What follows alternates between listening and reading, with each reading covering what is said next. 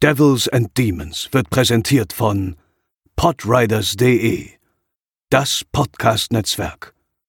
Diese Episode wird präsentiert von Deadline, das Filmmagazin, die Fachzeitschrift für Horror, Thriller und Suspense.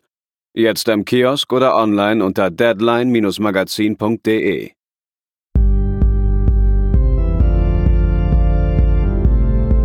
They're coming to get you, Barbara.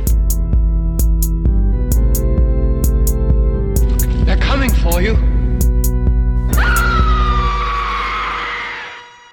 Moin Moin und herzlich willkommen zur 283. Episode von Devils and Demons, der Horrorfilm-Podcast. Ich bin der Chris und bei mir sind heute André, Moin, moin. Pascal, Hallo. Theresa Hallo. und ähm, ja, wir begrüßen euch äh, ganz herzlich äh, zu unserer Fortsetzung ähm, der Besprechung der Cabin Fever Reihe. Wir haben ja vorletzte Woche war es, glaube ich, die ersten beiden Filme des Franchise besprochen und werden uns heute dem dritten Teil widmen und äh, dem ja sehr seltsamen Remake. Ähm, da werden wir ein bisschen naja, leider nicht investigativ unterwegs sein, äh, Pascal, aber du kannst gerne berichten nachher noch, was, du, was, was wir da in die Wege geleitet haben und was nicht. Ähm, aber bevor wir das tun, ähm, zwei Hinweise. Ähm, einmal in eigener Sache. Ähm, falls ihr es nicht wusstet, es ist, kommt ja immer wieder vor, dass Leute das tatsächlich bisher nicht äh, mitbekommen haben. Wir haben einen Steady-Account und äh, beziehungsweise ein Steady-Profil. Steady ist, ähm, mir fällt immer, nennt man das eigentlich auch Crowdfunding? Ja, das ist Crowdfunding. ne? Ja, das ist Ja. cool. Ähm, das haben wir quasi schon von einer ganzen Weile ins Leben gerufen und dort könnt ihr uns unterstützen. Monetär. So blöd wie es klingt, ist so.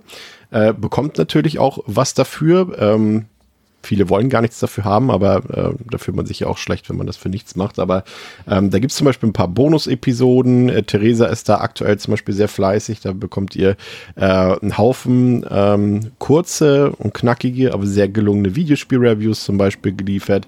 Ihr könnt ähm, an unseren Watch-Partys teilnehmen heute, also wenn ihr diese Episode hört oder die meisten von euch hören. Am Freitag, den 23. Ähm, Juni, äh, machen wir zum Beispiel wieder eine Watch Party und gucken uns äh, The Fall an ähm, auf unserem Discord-Server und das macht auch immer sehr viel Spaß. Und wenn ihr daran teilhaben wollt, dann könnt ihr euch da anmelden und uns unterstützen. Wir freuen uns da über jede oder jeden Einzelnen, jede Einzelne, ähm, die da was beiträgt zum Gelingen dieses Podcasts. Ansonsten ähm, eine Sache, wenn ihr jetzt anfangt, diesen Podcast retrospektiv nochmal von vorne zu hören und euch wundert, ja, die reden ja da immer von Letterbox-Durchschnittswertung, aber die stimmen ja überhaupt gar nicht. Ähm, das liegt daran, dass ähm, Letterboxd ähm, den Algorithmus übers Wochenende geändert hat und jetzt äh, viele Durchschnittswertungen einfach äh, teilweise so überhaupt nicht mehr stimmen. Ähm, wir sind noch nicht so ganz durchgestiegen, äh, Pascal, aber ein paar Sachen haben wir äh, schon rausgefunden, ähm, was sie da geändert haben, ne? Ja, also jetzt quasi auch dann der Pressemitteilung nach von Letterbox selber liest sich das erstmal ziemlich stimmig, dass halt die Idee dahinter ist, auffälliges und manipulatives Ratingverhalten von UserInnen zu, ähm, zu detektieren und dann entsprechend halt rauszufiltern. Sprich, wenn ich jetzt irgendwie sage, ich habe meinen, äh, keine Ahnung, Cabin Fever, Patient Zero ist auch mein aller, aller Lieblingsfilm und deswegen gebe ich dem mit 20 mal 5 Sterne im halben Jahr, dann äh, zählt davon nur einmal die 5-Sterne-Wertung.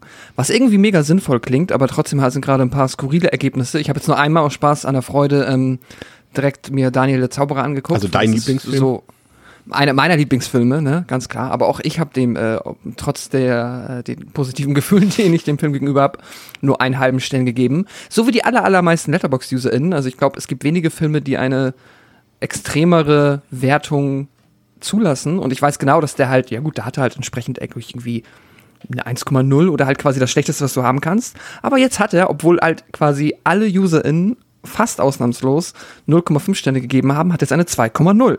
Was mehr ist als einer der Filme, die wir heute besprechen werden. Und das ist schon mal mindestens äh, sehr spannend und vielleicht äh, ein Anzeichen dafür, dass Letterbox da noch mal ein bisschen im Detail nachschärfen kann, was äh, diesen ja, neuen Auswertungsalgorithmus angeht. Das ist ja zumindest André, äh, unser Kollege Tino Hahn hat das ja schon äh, festgestellt. Natürlich ein bisschen schade auch, weil das natürlich äh, die Gefahr mit sich bringt, dass viele Geheimtipps oder Nischentitel oder auch Titel, die zum Beispiel er selber gerade als, als äh, Fan des indischen Kinos, dass die einfach komplett untergehen hier in unseren Regionen, weil äh, das gar nicht mehr zulässt, äh, dieser Algorithmus, dass das zum Beispiel später in den Jahresendlisten weit oben ist, äh, diese Filme oder überhaupt irgendwo auftauchen. Das wäre natürlich schon ein bisschen schade irgendwie, ne? Total. Also ich hoffe halt nicht, dass es auf Dauer irgendwie das Bild verzerrt. Ich hoffe, dass auch jetzt irgendwelche diese dass sich das irgendwie ein bisschen wieder fängt oder dass sie selber merken, dass dann irgendwie manche Sachen einfach von der, von, von der, von der Abstufung nicht mehr vielleicht nicht mehr ganz hinhauen so.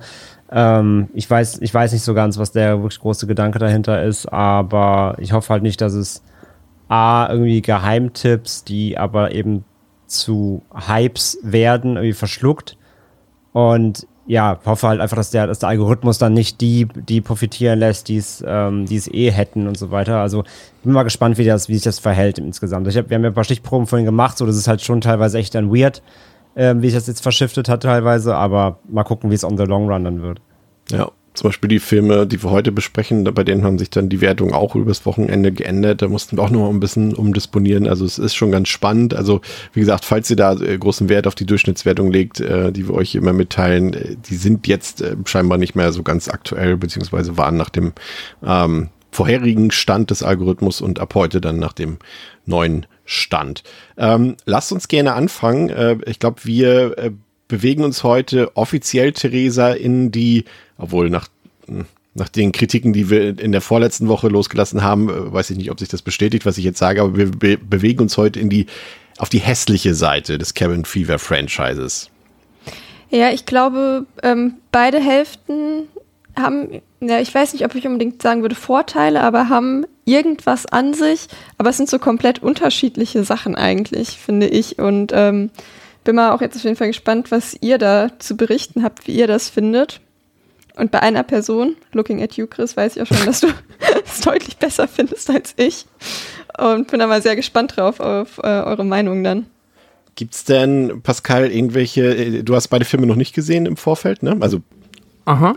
Ähm, Gibt es bei dir irgendwelche Erwartungen, die du hattest, zumindest wenn du so die Filmtitel äh, gesehen hast? Der eine Film heißt Patient Zero, könnte ja schon auf irgendwas schließen vielleicht und vor allem, dass es so ein frisches Remake gibt von einem Film, der ja noch hm. keine 20 Jahre alt ist, ne? Also nicht mal im Ansatz. Ja. Also heutzutage genau, schon, also, aber als das Zeitpunkt, als das Remake rauskam. Also Erwartungen, ja klar, bei Patient Zero äh, ich war schon stark davon ausgegangen, dass wir hier eine Origin-Geschichte zum Ursprung des Virus äh, präsentiert bekommen. Aber mehr als er etwas erwartet, war ich dann tatsächlich einfach gespannt. Einerseits genau ob der Frage, die du auch gerade gestellt hast, weshalb wir jetzt schon ein Remake nach 14 Jahren zu einem Film bekommen, der jetzt ja irgendwie auch, naja, lässt sich später streiten darüber, ob es äh, remake-würdig war und dann aber auch gerade im Kontext sinnvoll war, es so zu verremaken. Aber gerade auch bei Patient Zero war ich dann auch eher einfach gespannt, ähm, weil auch da ja auf den ersten Blick schon nochmal eine Idee gefunden wurde, ähm, ja, das war also, keine Ahnung, ein, ein, ein, neues Setting zu finden, das auch jetzt nicht auf den ersten Blick äh, mit der traditionellen Waldhütte und den Teenagern zu tun hat. Aber ja, also es war mehr Spannung als ähm, Erwartung. André, waren deine Expectations auf Zero gestellt? Sehr gut, ja, gefällt mir. Ähm, ich muss sagen, also nach, nach, nachdem ich ja den ersten, wie gesagt, schon abwerten musste, äh, aus der Erinnerung heraus. Der zweite dann beim First Watch auch letztes Mal ja bekanntlich nicht so gut wegkam bei mir. War ich schon recht ähm, nüchtern, so was die Herangehensweise angeht. Und wir ja, sprechen hier von einem dritten Teil und wir sprechen von einem Film mit recht hässlichen Plakaten, der halt schon nach dem schreit, was er ist, nämlich irgendwie ähm, billig nachgeworfener Franchise-Kram, wo versucht wurde, irgendwie noch mit Geld zu machen. So den Anstrich hat es ja komplett und ja, war da schon darauf eingestellt, dass mich jetzt wahrscheinlich jetzt nicht der ähm, dann da was, da was, da was Hochqualitatives zumindest erwartet. Also ich war auf jeden Fall schon gut geerdet durch den vorigen Cast, ja. Ja, schauen wir uns mal an. Ähm, der Film hat nach neuen Regularien eine Durchschnittswertung auf Letterboxd von 2 von 5 auf der IMDb nach altbekannten Kriterien eine 4,4 von 10. Läuft 91 Minuten, kam direct to Video raus, hat eine FSK 18 Freigabe in Deutschland bekommen, wenn ihr den Film sehen wollt. Der ist aktuell im Prime Video Channel Bloody Movies enthalten. Ähm, kann man ja für sieben Tage gratis abonnieren. Ähm, und ansonsten könnt ihr euch den aber auch auf äh, Blu-ray und DVD holen. Kostet jetzt auch nicht super viel. Es gibt eine Content Note für den Film. Es wird äh, zumindest beiläufig ähm, ja, suggeriert, dass äh, Tiere in dem Film sterben. Gewalttechnisch Theresa, würde ich dem Film durchaus, zumindest aufgrund der zweiten Filmhälfte und ein paar doch sehr, ja, grenzwertigen, ekligen Szenen, ähm, sogar eine 4 von 5 geben, muss ich gestehen. Ich war da ein bisschen überrascht. Ja, wenn man am Ende noch wach ist, um das zu sehen und noch nicht eingeschlafen ist. Ja, ja, ja, ja, ja. ähm, nee, ich. Ist aber tatsächlich sowas, ich würde den jetzt, glaube ich, eher, also er ist schon auch gerade in der zweiten Hälfte hat er so ein, zwei eklige Szenen, aber ich finde, es sind wirklich halt so ein, zwei eklige Szenen und nicht mehr. Und ist der Film im Großen und Ganzen, nehme ich den als weniger brutal oder vielleicht einfach als weniger eklig war als die anderen beiden oder halt, weil die anderen beiden auch auf einem anderen Level noch mehr eklig waren, ähm, wirkte der auf mich einfach irgendwie nicht so hart. Deswegen fällt es mir jetzt relativ schwer, das einzuschätzen. Ah, vielleicht so 3, 3,5. Hm. Spannend. Ich bin gespannt, ähm, André, was du sagst. Ich, ich war sogar ein bisschen überrascht, ehrlich gesagt, dass der eine FSK 18 überhaupt bekommen hat, muss ich sagen. Also da gab es auch schon FSK-Tage, äh, bei denen die vielleicht auch gesagt hätten, nee, gibt's nicht. Ja, auf jeden Fall. Ähm, hatte da auch in einer Szene so ein bisschen so Leatherface-Vibes gehabt Richtung Ende. Nicht ganz so eklig, aber ein bisschen in die Richtung. Ähm, ja, doch, war durchaus saftig. Also die Effekte waren überraschend okay für den Film. Auch guter Aufbau. Waren überraschend und ich dachte, was kommt jetzt okay? Waren überraschend okay. Also waren ein, zwei Sachen dabei. Ich sage, ja, okay, kann man, kann man machen. Ähm, natürlich wieder alles sehr mit Ekel und provokant und ähm, ja, unter der Gürtellinie wortwörtlich. Wäre auch so bei dreieinhalb bis vier. Aber ja, es war jetzt auch, es ist halt auch wieder nicht, es tut auch wieder nichts weh und so, muss ich auch sagen. Also ich bin bei dreieinhalb, glaube ich. Provokant Klingt wie die Lieblingssüßigkeit von Eli Roth. Denk mal wow. drüber nach. Pascal, was würdest du sagen? Prokokant. Ähm, ja, auch dreieinhalb.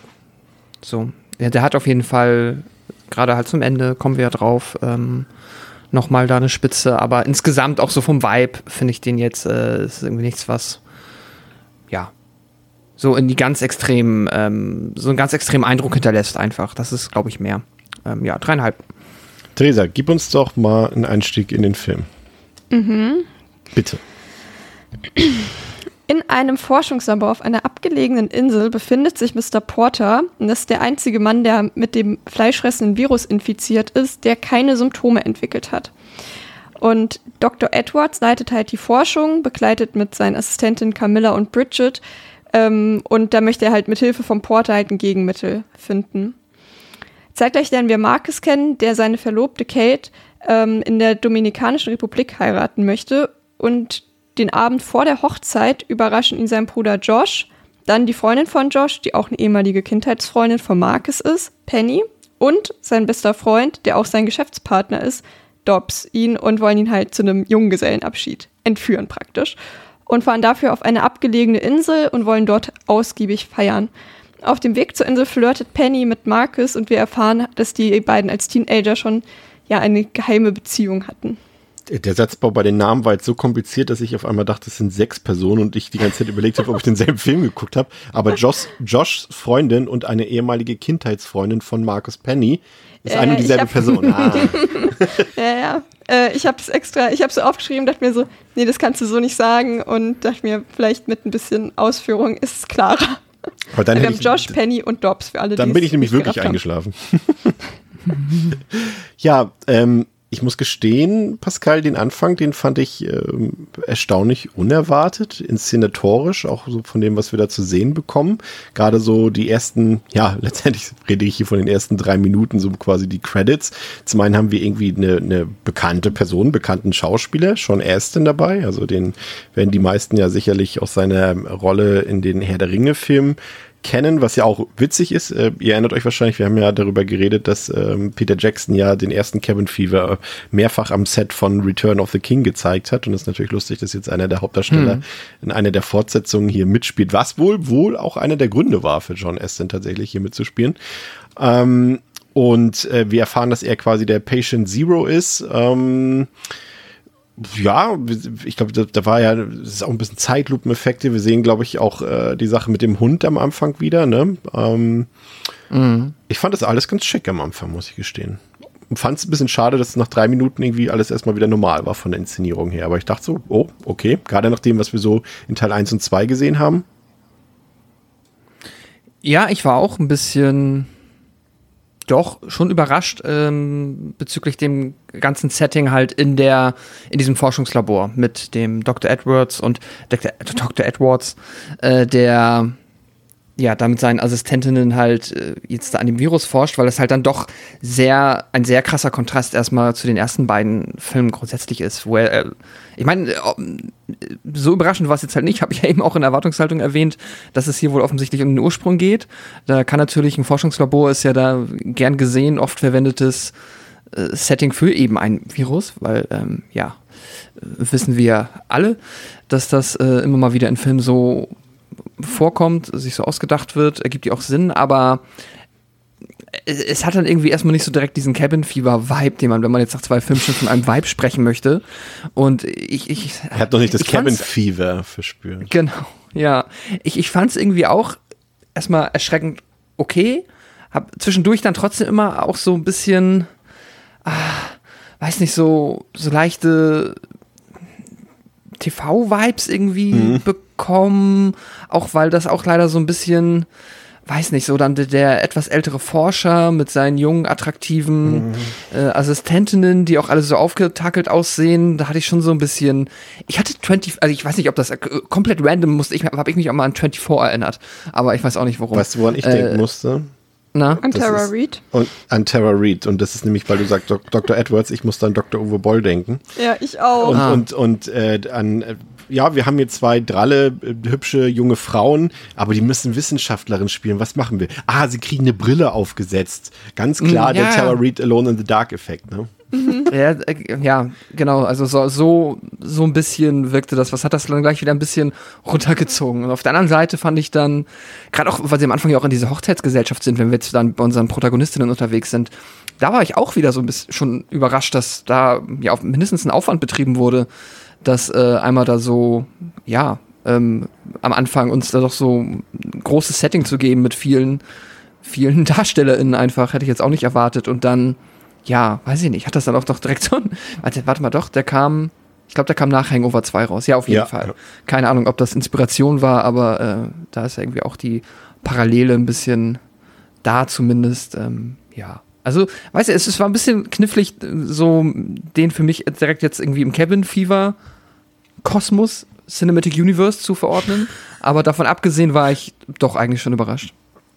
André, ähm, wie fandst du das, dass wir hier zum einen erstmal quasi so zwei Set-Pieces zu Beginn haben? Übrigens tatsächlich on Location in der Dom Rap gedreht, äh, war ich auch überrascht. Ich dachte, sie haben irgendwo den in, in Miami gedreht oder irgendwo in Florida oder in Kalifornien haben dann einfach den üblichen, alles was südlich der USA ist, äh, äh, Sepia-Filter drüber gelegt.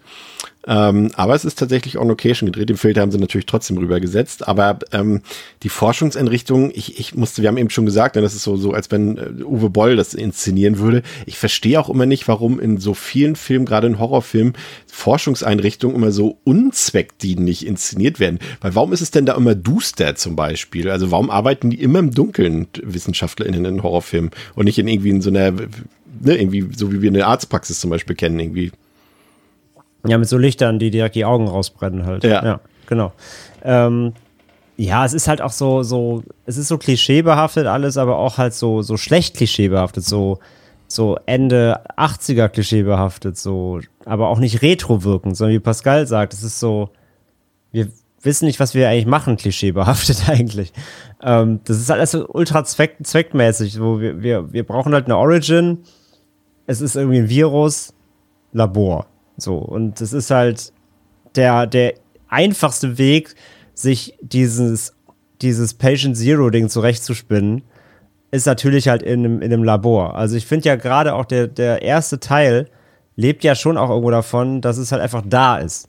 Und es eben gar keine Informationen quasi gibt, ja, wo es überhaupt herkommt. Natürlich kann man sich das irgendwie zusammen, sich das selber zusammenreimen, aber es gibt einfach noch keine Anhaltspunkte. Das ist, das ist eine gewisse, ein gewisses Mysterium hinter. Und das dann jetzt hier im dritten Teil aufzulösen mit, da ist dieses recht dunkle Labor mit diesen Fake-Professorinnen ähm, in, in, in dieser Insel, das ist halt so super, super lazy. Es ist so richtig faul eigentlich.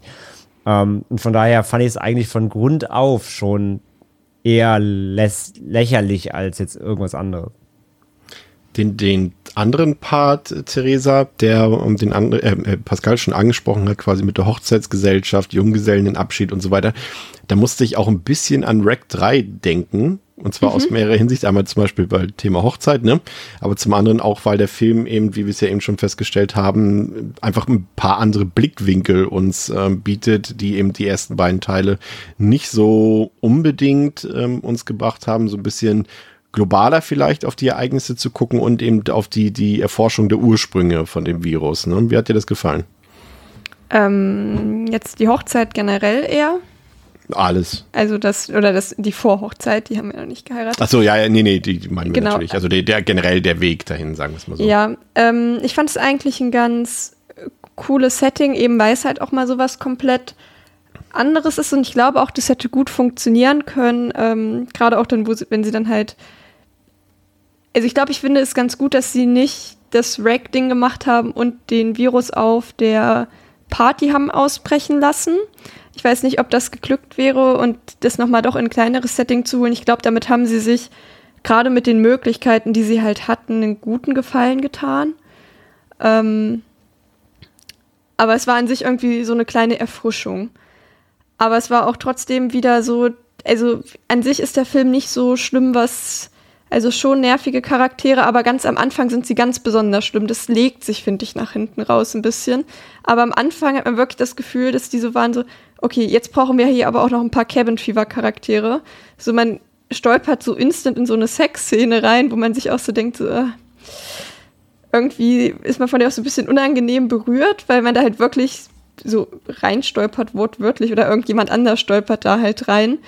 Ähm, und dann der Josh, der Bruder, verhält sich da halt auch unmöglich einfach und ist halt direkt wieder richtig unangenehm. Und das hat es für mich dann so ein bisschen kaputt gemacht, dass sie damit dann nicht brechen konnten und sich dachten, nee, komm, wir brauchen auf jeden Fall wieder Arschlöcher in diesem Film. Und das fand ich schade.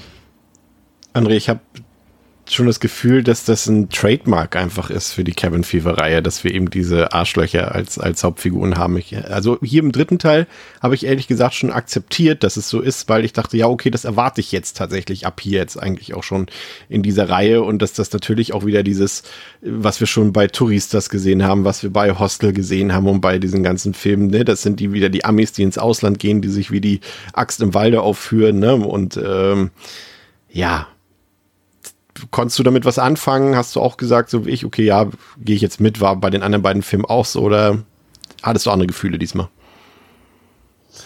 Ja, erwartet habe ich es, aber das heißt nicht, dass ich nicht wieder genervt war. also sie sind auch schon wieder so unliebsam und es ist wieder nur dummes Geschwafel und es, ja, also klar, irgendwann schaltet man sowieso im Hirn ab und wie gesagt, ich habe mit gerechnet, aber es hat jetzt wieder nicht geholfen, um irgendwas mit Character Development da anzustoßen. Ähm, es ist natürlich wieder maximal flach, es wird maximal dummes Zeug geredet, ähm, es wird maximal wieder schnell rumgevögelt und äh, Quatsch erzählt. Also es ist wieder sympathiemäßig wirklich im Keller eher. Ähm, von daher, wie gesagt, ich war darauf eingestellt, aber heißt jetzt nicht, dass es kein Kritikpunkt sein kann. Also genervt war ich dennoch. Ich fand, dass sich die, also ja, die, die Humor, also in Anführungszeichen Humorebene ein bisschen in die richtige Richtung verschoben hat. Dachte ich zwischenzeitlich, bis sie dann den, den Pascal den Riesendildo rausgeholt haben und es dann mhm. so zwischenzeitlich dann wieder ab, absolut den, ja, vielleicht nicht ganz so krass wie im, im zweiten Teil, aber es war dann doch eben wieder dieser pubertäre Humor und dann eben auch wieder gemischt mit Beziehungsdrama mit irgendwelchen, der hat mit der eine Affäre und irgendwelche Spannungen zwischen den Figuren, dass ich äh, auch, äh, da gebe ich André auch recht, dann irgendwie doch relativ früh wieder genervt war. Und gleichzeitig fand ich, hat das ganze Rumgezedere auch den Film furchtbar in die Länge gezogen in der ersten Filmhälfte, fand ich. Wie ging's dir da? Ich hatte halt ein bisschen Hoffnung am Anfang. Dachte ich noch, okay. Ähm, vielleicht sind das ja irgendwie ja, mal sympathischere Menschen, die wir hier begleiten dürfen. Ähm, aber dann halt auch eigentlich ja genauso um und bei die Szene mit dem Riesendildo. Also als sie auf dem Boot sind und sich dann ähm, ja, direkt das erste Mal quasi ähm, die, na, sagen wir mal, die Reibungspunkte offenbart haben. Das ist halt, äh, ja, die Bruder und Freundin plus Geschäftspartner sind halt gar nicht so glücklich damit, dass er jetzt äh, so nach oben heiratet, wie sie es ja sagen, sprich in eine reiche Familie und daraus entstehen dann ja halt diverse, ja, irgendwie Reizpunkte innerhalb der Gruppe. Dann offenbart sich dann nochmal die Romanze, die auch in der Inhaltsangabe schon erwähnt wurde, die es mal gab zwischen ähm, ja, der Frau vom Bruder, der Freundin vom Bruder und ähm, unserer Hauptfigur und das dann halt auch gleich so sleazy halt, ne? Also dann zieht sie sich dann da, also versucht sie direkt irgendwie, ähm, ja, da irgendwas loszutreten, während äh, ihr Freund dann oben noch auf dem Deck ist und das ist, hat es dann direkt unangenehm gemacht und da hatte ich dann schon das, recht schnell das Gefühl, dass sich das äh, ganz schnell in die altbekannte Kevin, in dieses Trademark, was du halt gesagt hast, äh, zurückbewegt. Und ja, es ist halt, das, dann ändert sich aber halt auch nicht. Also das hat mir halt irgendwie jetzt bei den ersten zwei Filmen nichts gegeben, dass alle Hauptfiguren also fast ausnahmslos sehr unsympathisch sind und das wird auch hier nicht dazu beitragen, dass ich jetzt äh, extrem mitfieber im Zweifel. Vor allem, ja, wenn wir dann halt auch keinen charismatischen Anti, also Antagonisten haben. Das ist halt wieder schwierig, ne? Ja.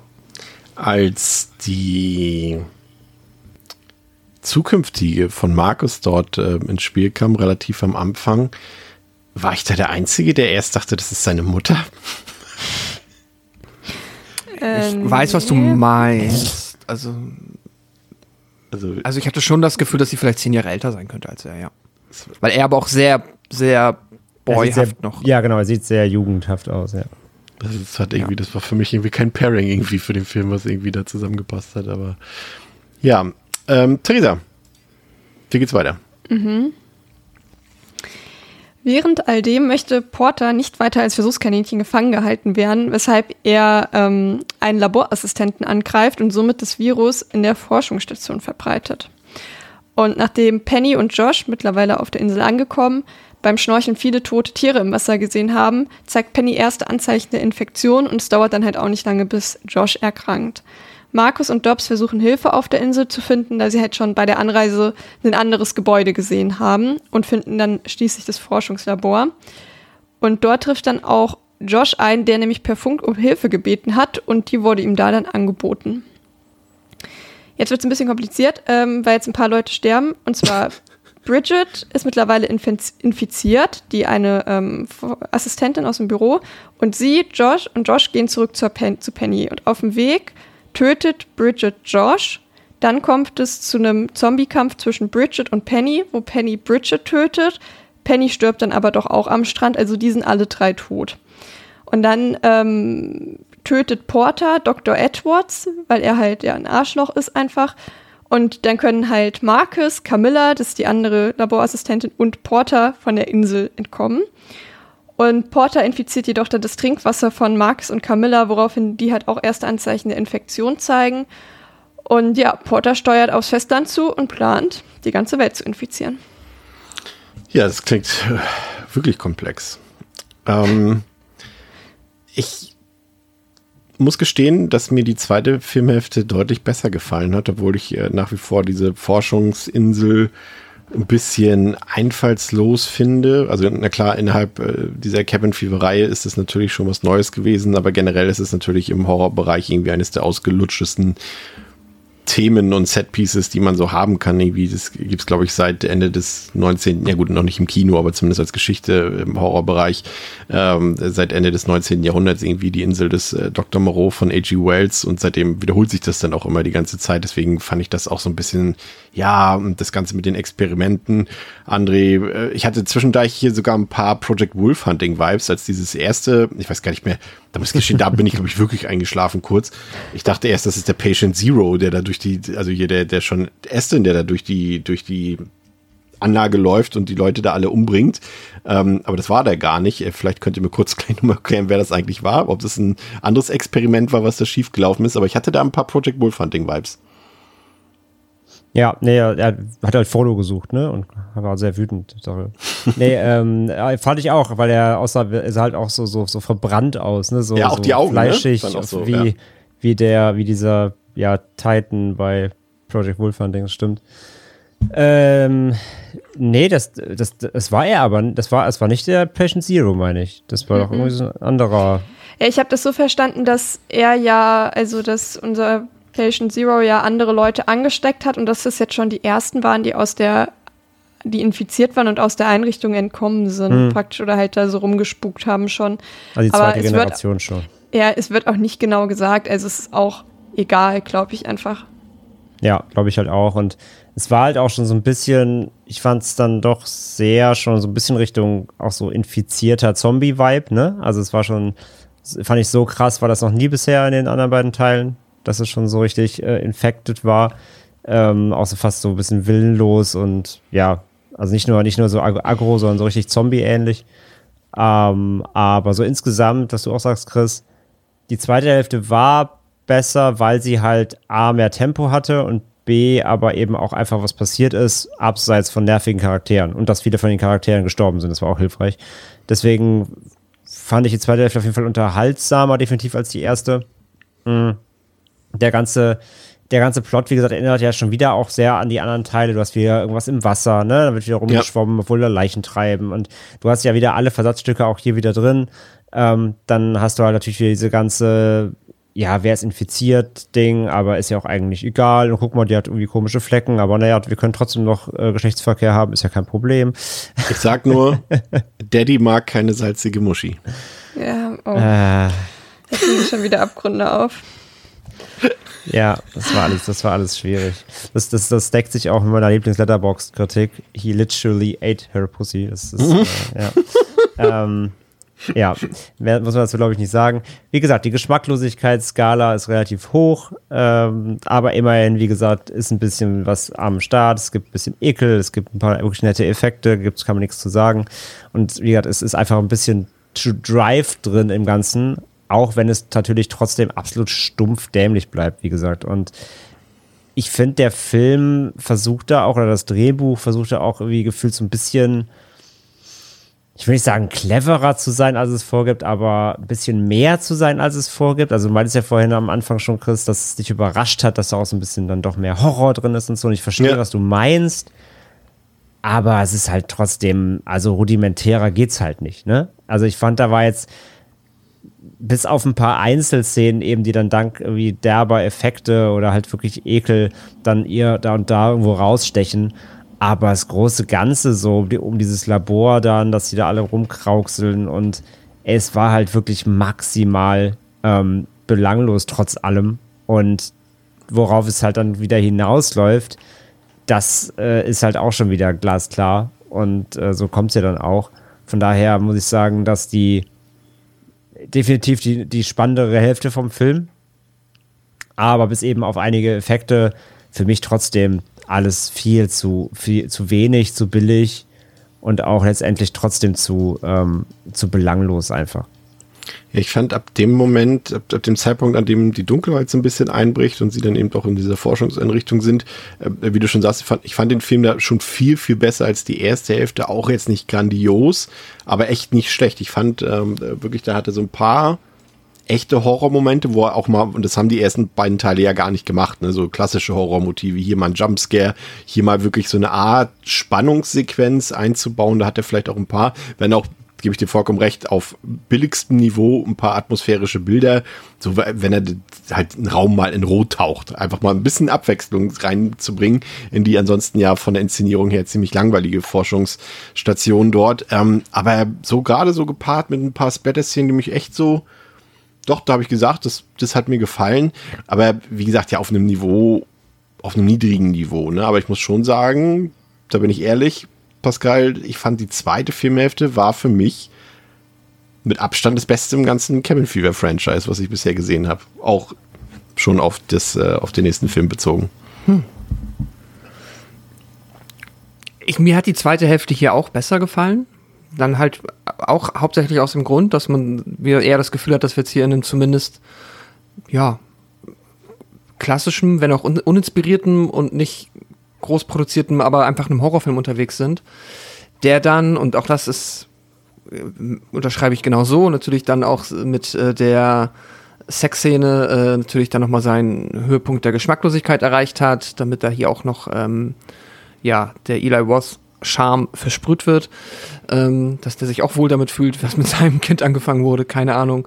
Ähm, aber davon ab, ja, es ist schon ähm, stellenweise nicht verkehrt, aber es ist halt auf so einem so einer seichten Horror-Entertainment-Ebene, wo ich sage, so, wenn der komplette Film so durchgehen würde, ich vielleicht nicht alle Figuren so ätzend finden würde, würde ich den vielleicht sogar ohne große Abstriche auch irgendwie empfehlen. Davon ab, ähm, ja, ist dann halt, sind dann die Figuren untereinander immer noch zu sehr das Problem. Gerade in der zweiten Hälfte gibt es immer so, es sind immer so viele Kleinigkeiten, die sich dann irgendwie aufsummieren, ähm, wenn dann haben wir jetzt dann nochmal dann zwischen ähm, unserer Hauptfigur und dem Geschäftspartner äh, wo ich mir auch so einfach in den Kopf gefasst habe, weil es so super schlecht war, einfach geschrieben. Dann sagte, ach so, ja, ich habe übrigens, ähm, der Vater von meiner äh, Verlobten bietet mir einen Job an.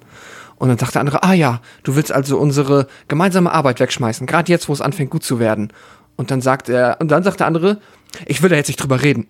Und ich so, wieso hast du das denn aufgemacht, das Thema? Ah, also es sind solche, solche Kleinigkeiten, die jetzt ehrlicherweise natürlich mit dem Horrorfilm per se nicht so viel zu tun haben. Aber ich meine, der Film zeigt's mir und der, das ist irgendwie die Grundlage ähm, dessen, warum ich hier irgendwas mit den Figuren verbinden soll. Deswegen ähm, kann mich das schon noch ärgern. Dann wiederum aber halt, ja, der, wenn sie dann da reingehen, äh, erstmal in die Hütte und dann in diese Katakomben, das ist schon, schon ganz nett gemacht. Und das, äh, der, der Kampf am Ende ja. dann zwischen der Zombie-Kampf, das ist auch dann für mich so das Highlight, wo ich auch sage, ja gut, Hut ab, da habt ihr euch ja dann noch mal richtig Mühe gegeben und das macht auch Spaß, ist auch cool und ist dann tatsächlich an der Stelle mehr, als ich jetzt für den dritten Teil des Cabin Fever Franchises erwartet hätte das ist schon, ja, unter Abstrichen eigentlich ganz cool. Ich fand auch, dass äh, ist, zum einen ist es natürlich irgendwie eine super wieder plakative Szene irgendwie, ne, wenn du diesen Girlfight am Ende hast mit der Wissenschaftlerin und Penny, dass halt zwei Frauen gegeneinander kämpfen, quasi bis unter die Haut.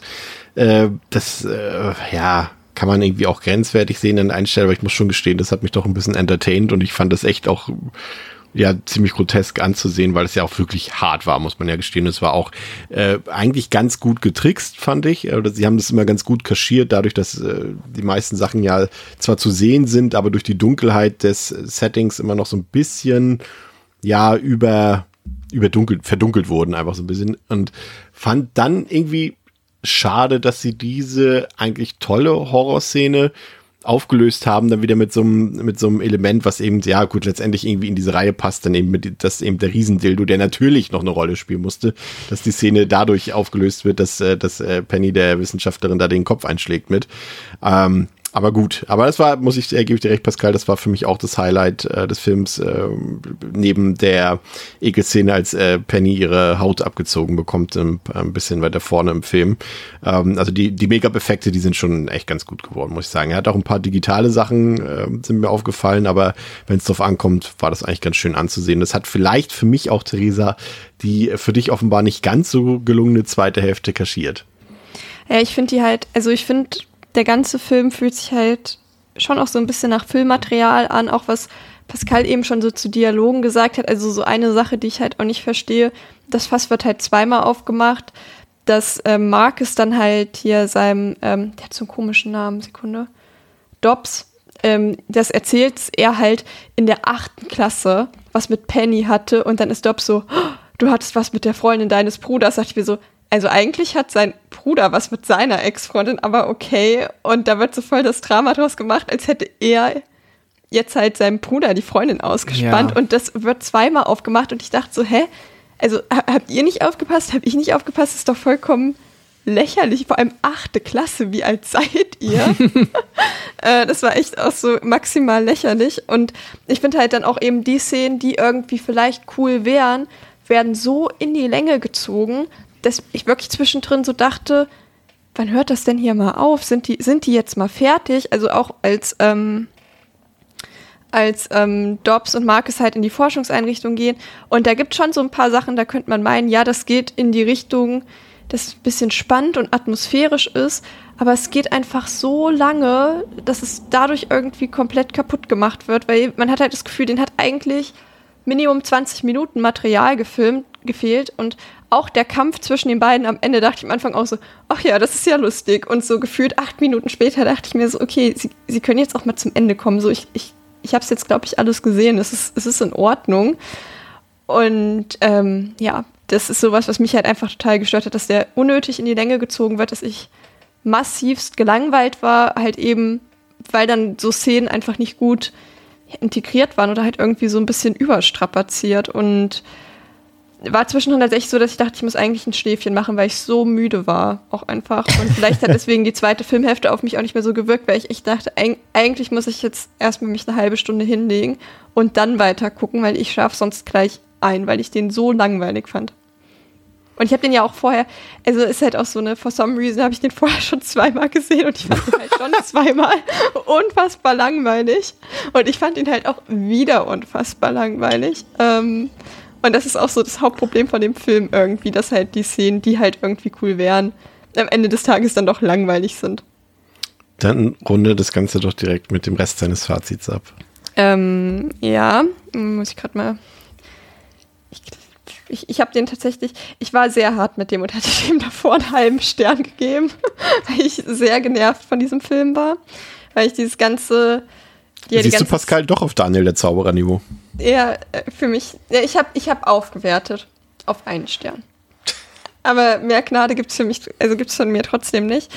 Weil, wie gesagt, ich finde den Film langweilig. Ich finde, er ist nicht so geschmacklos wie die anderen Filme. Aber vielleicht denke ich so im Nachhinein, da komme ich auch im Remake gleich nochmal drauf, dass die anderen beiden Filme vielleicht doch davon profitieren, weil dadurch, dass ich alle zwei Minuten was hatte, worüber ich mich aufregen konnte, war ich auch nicht gelangweilt. Und Ja, das ist hier das ist- natürlich ein ganz anderes Problem. Positiv hervorheben möchte ich noch einmal Fashion in dem Film. Ähm, Penny im neongelben Bikini und mit so einer Mustache-Cap, ein Fashion-Highlight. Das wäre mir noch wichtig zu, zu, ähm, zu erwähnen. Und ja, ich glaube, im Grunde genommen habe ich das, habe ich eigentlich alles schon gesagt, was mich daran stört. Leute wieder nicht so sympathisch, Dialoge blöd, die äh, Konflikte komplett unnötig, dann die kom- komplette Inszenierung der Forschungseinrichtung, auch, also als dann unsere, ich sag jetzt mal, sexy Forscherin mit, mit der Brille, ähm, weil ich glaube, das ist so der Vibe, den sie einem geben soll. Als sie halt infiziert wird, dann zieht sie sich auch einmal komplett aus und reißt sich so die Es, Klamotten es vom hat Leib schon war so, Porno-Paradies, äh, Paradies sei schon, Porno, Porno-Parodie. Ja, Das ist ein Pornoparadies, ja. Ja. Ja, komm. Und das sind dann halt aber auch so Sachen, er ist an sich vom, von der Ton- Tonalität her, finde ich, schon deutlich ernster als Ja. die anderen beiden. Und dann hast du da so Szenen drin, wo man sich denkt, so, Alter, also musste das jetzt sein? Das reißt es dann halt eben immer wieder raus. Und das ist halt so, auch finde ich, viele vertane Chancen und das ärgert mich. Ja. André, Ein dein Stern. Fazit. Ja, ich muss sagen, ich war ja insgesamt, auch als der Film so anfing und losging, ich war ja so vom insgesamt von der, von der Qualität so ein bisschen positiv überrascht. Also er sieht zwar schon so TV-Niveau hier und da aus, aber auch nicht so richtig. Also im Gegensatz, zu- der zweite ist halt auch schon hart trashig gewesen.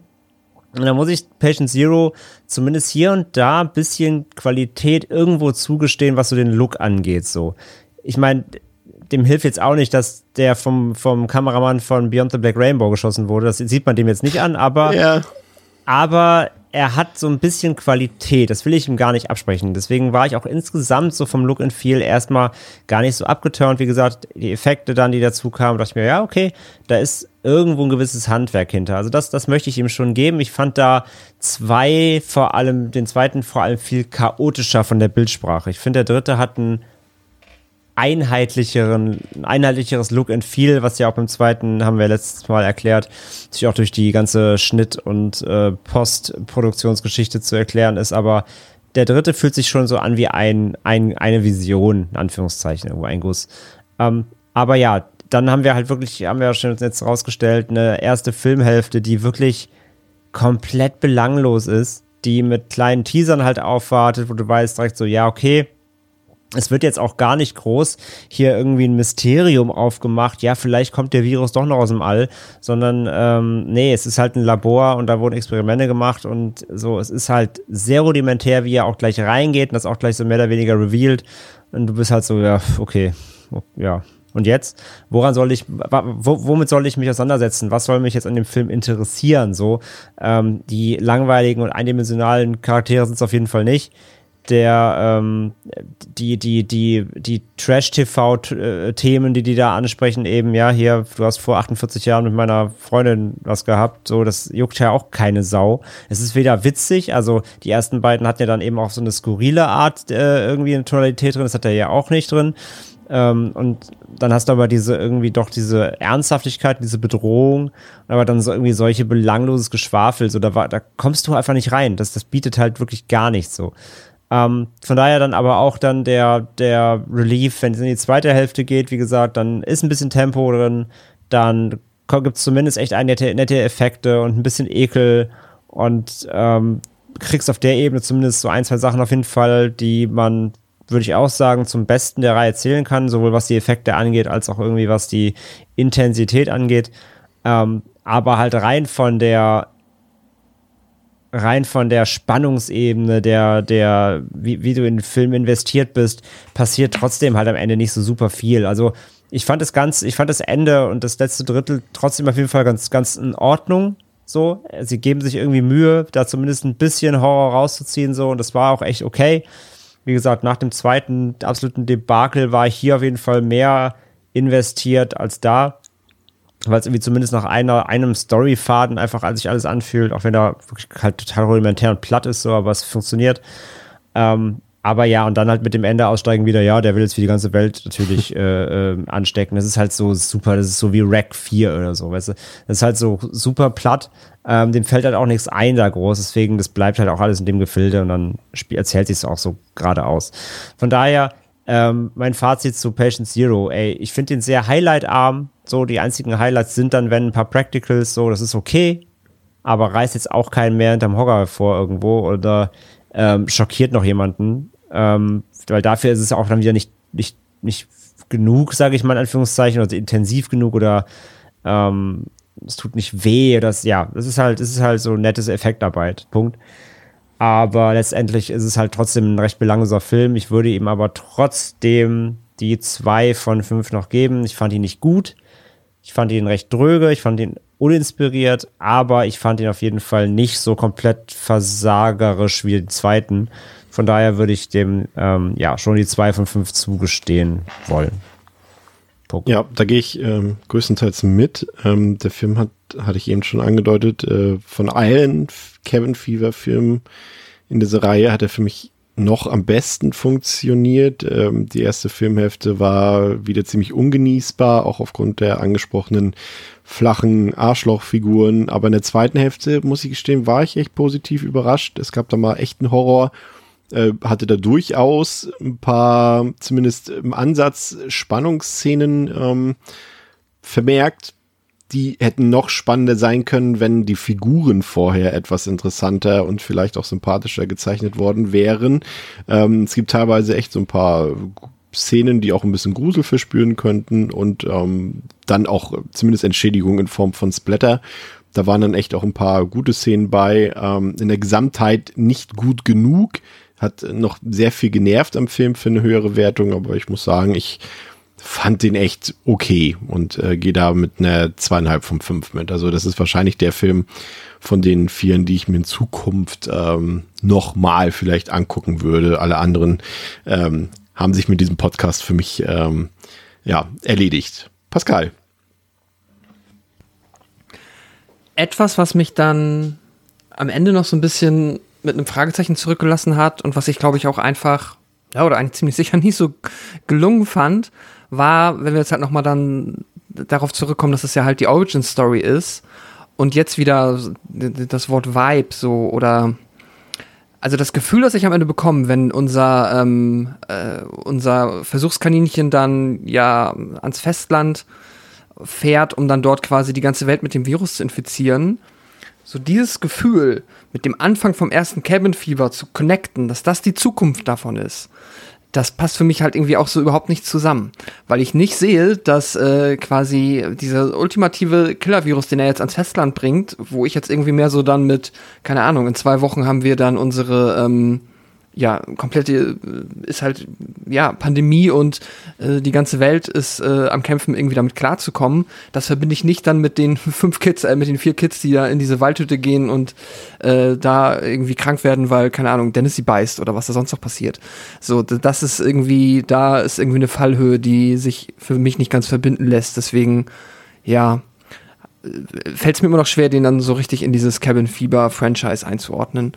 Davon ab bin ich aber auch eher auf der Seite, dass ich summa summarum mehr bekomme halt, als ich erwartet hätte. Jetzt ist er natürlich halt auf ganz vielen Ebenen wirklich in den besten Fällen seicht, aber läuft halt dann für mich auch so durch. Also dieses ganz anstrengende Gelangweilte hatte ich nicht. Ich finde, der ging eigentlich soweit gut durch. Mittlerweile dann ja auch gewöhnt, wenn ich schon trainiert, mich dann halt einfach mit diesen ähm, Arschlochfiguren, mit denen zu leben, das zu akzeptieren. Manchmal äh, raufe ich mir dann trotzdem die Haare, aber ähm, die ganzen, das ganze Einstreuen der jetzt nicht unbedingt kreativen, aber immer funktionierenden, seichten Horrorelemente mit dann halt den gelegentlichen Highlights sogar, hat dann bei mir dafür gesorgt, dass er eigentlich funktioniert hat und ich gebe dem dann sogar zweieinhalb von fünf und finde den insgesamt weniger ärgerlich, weniger doof als auch den ersten Teil und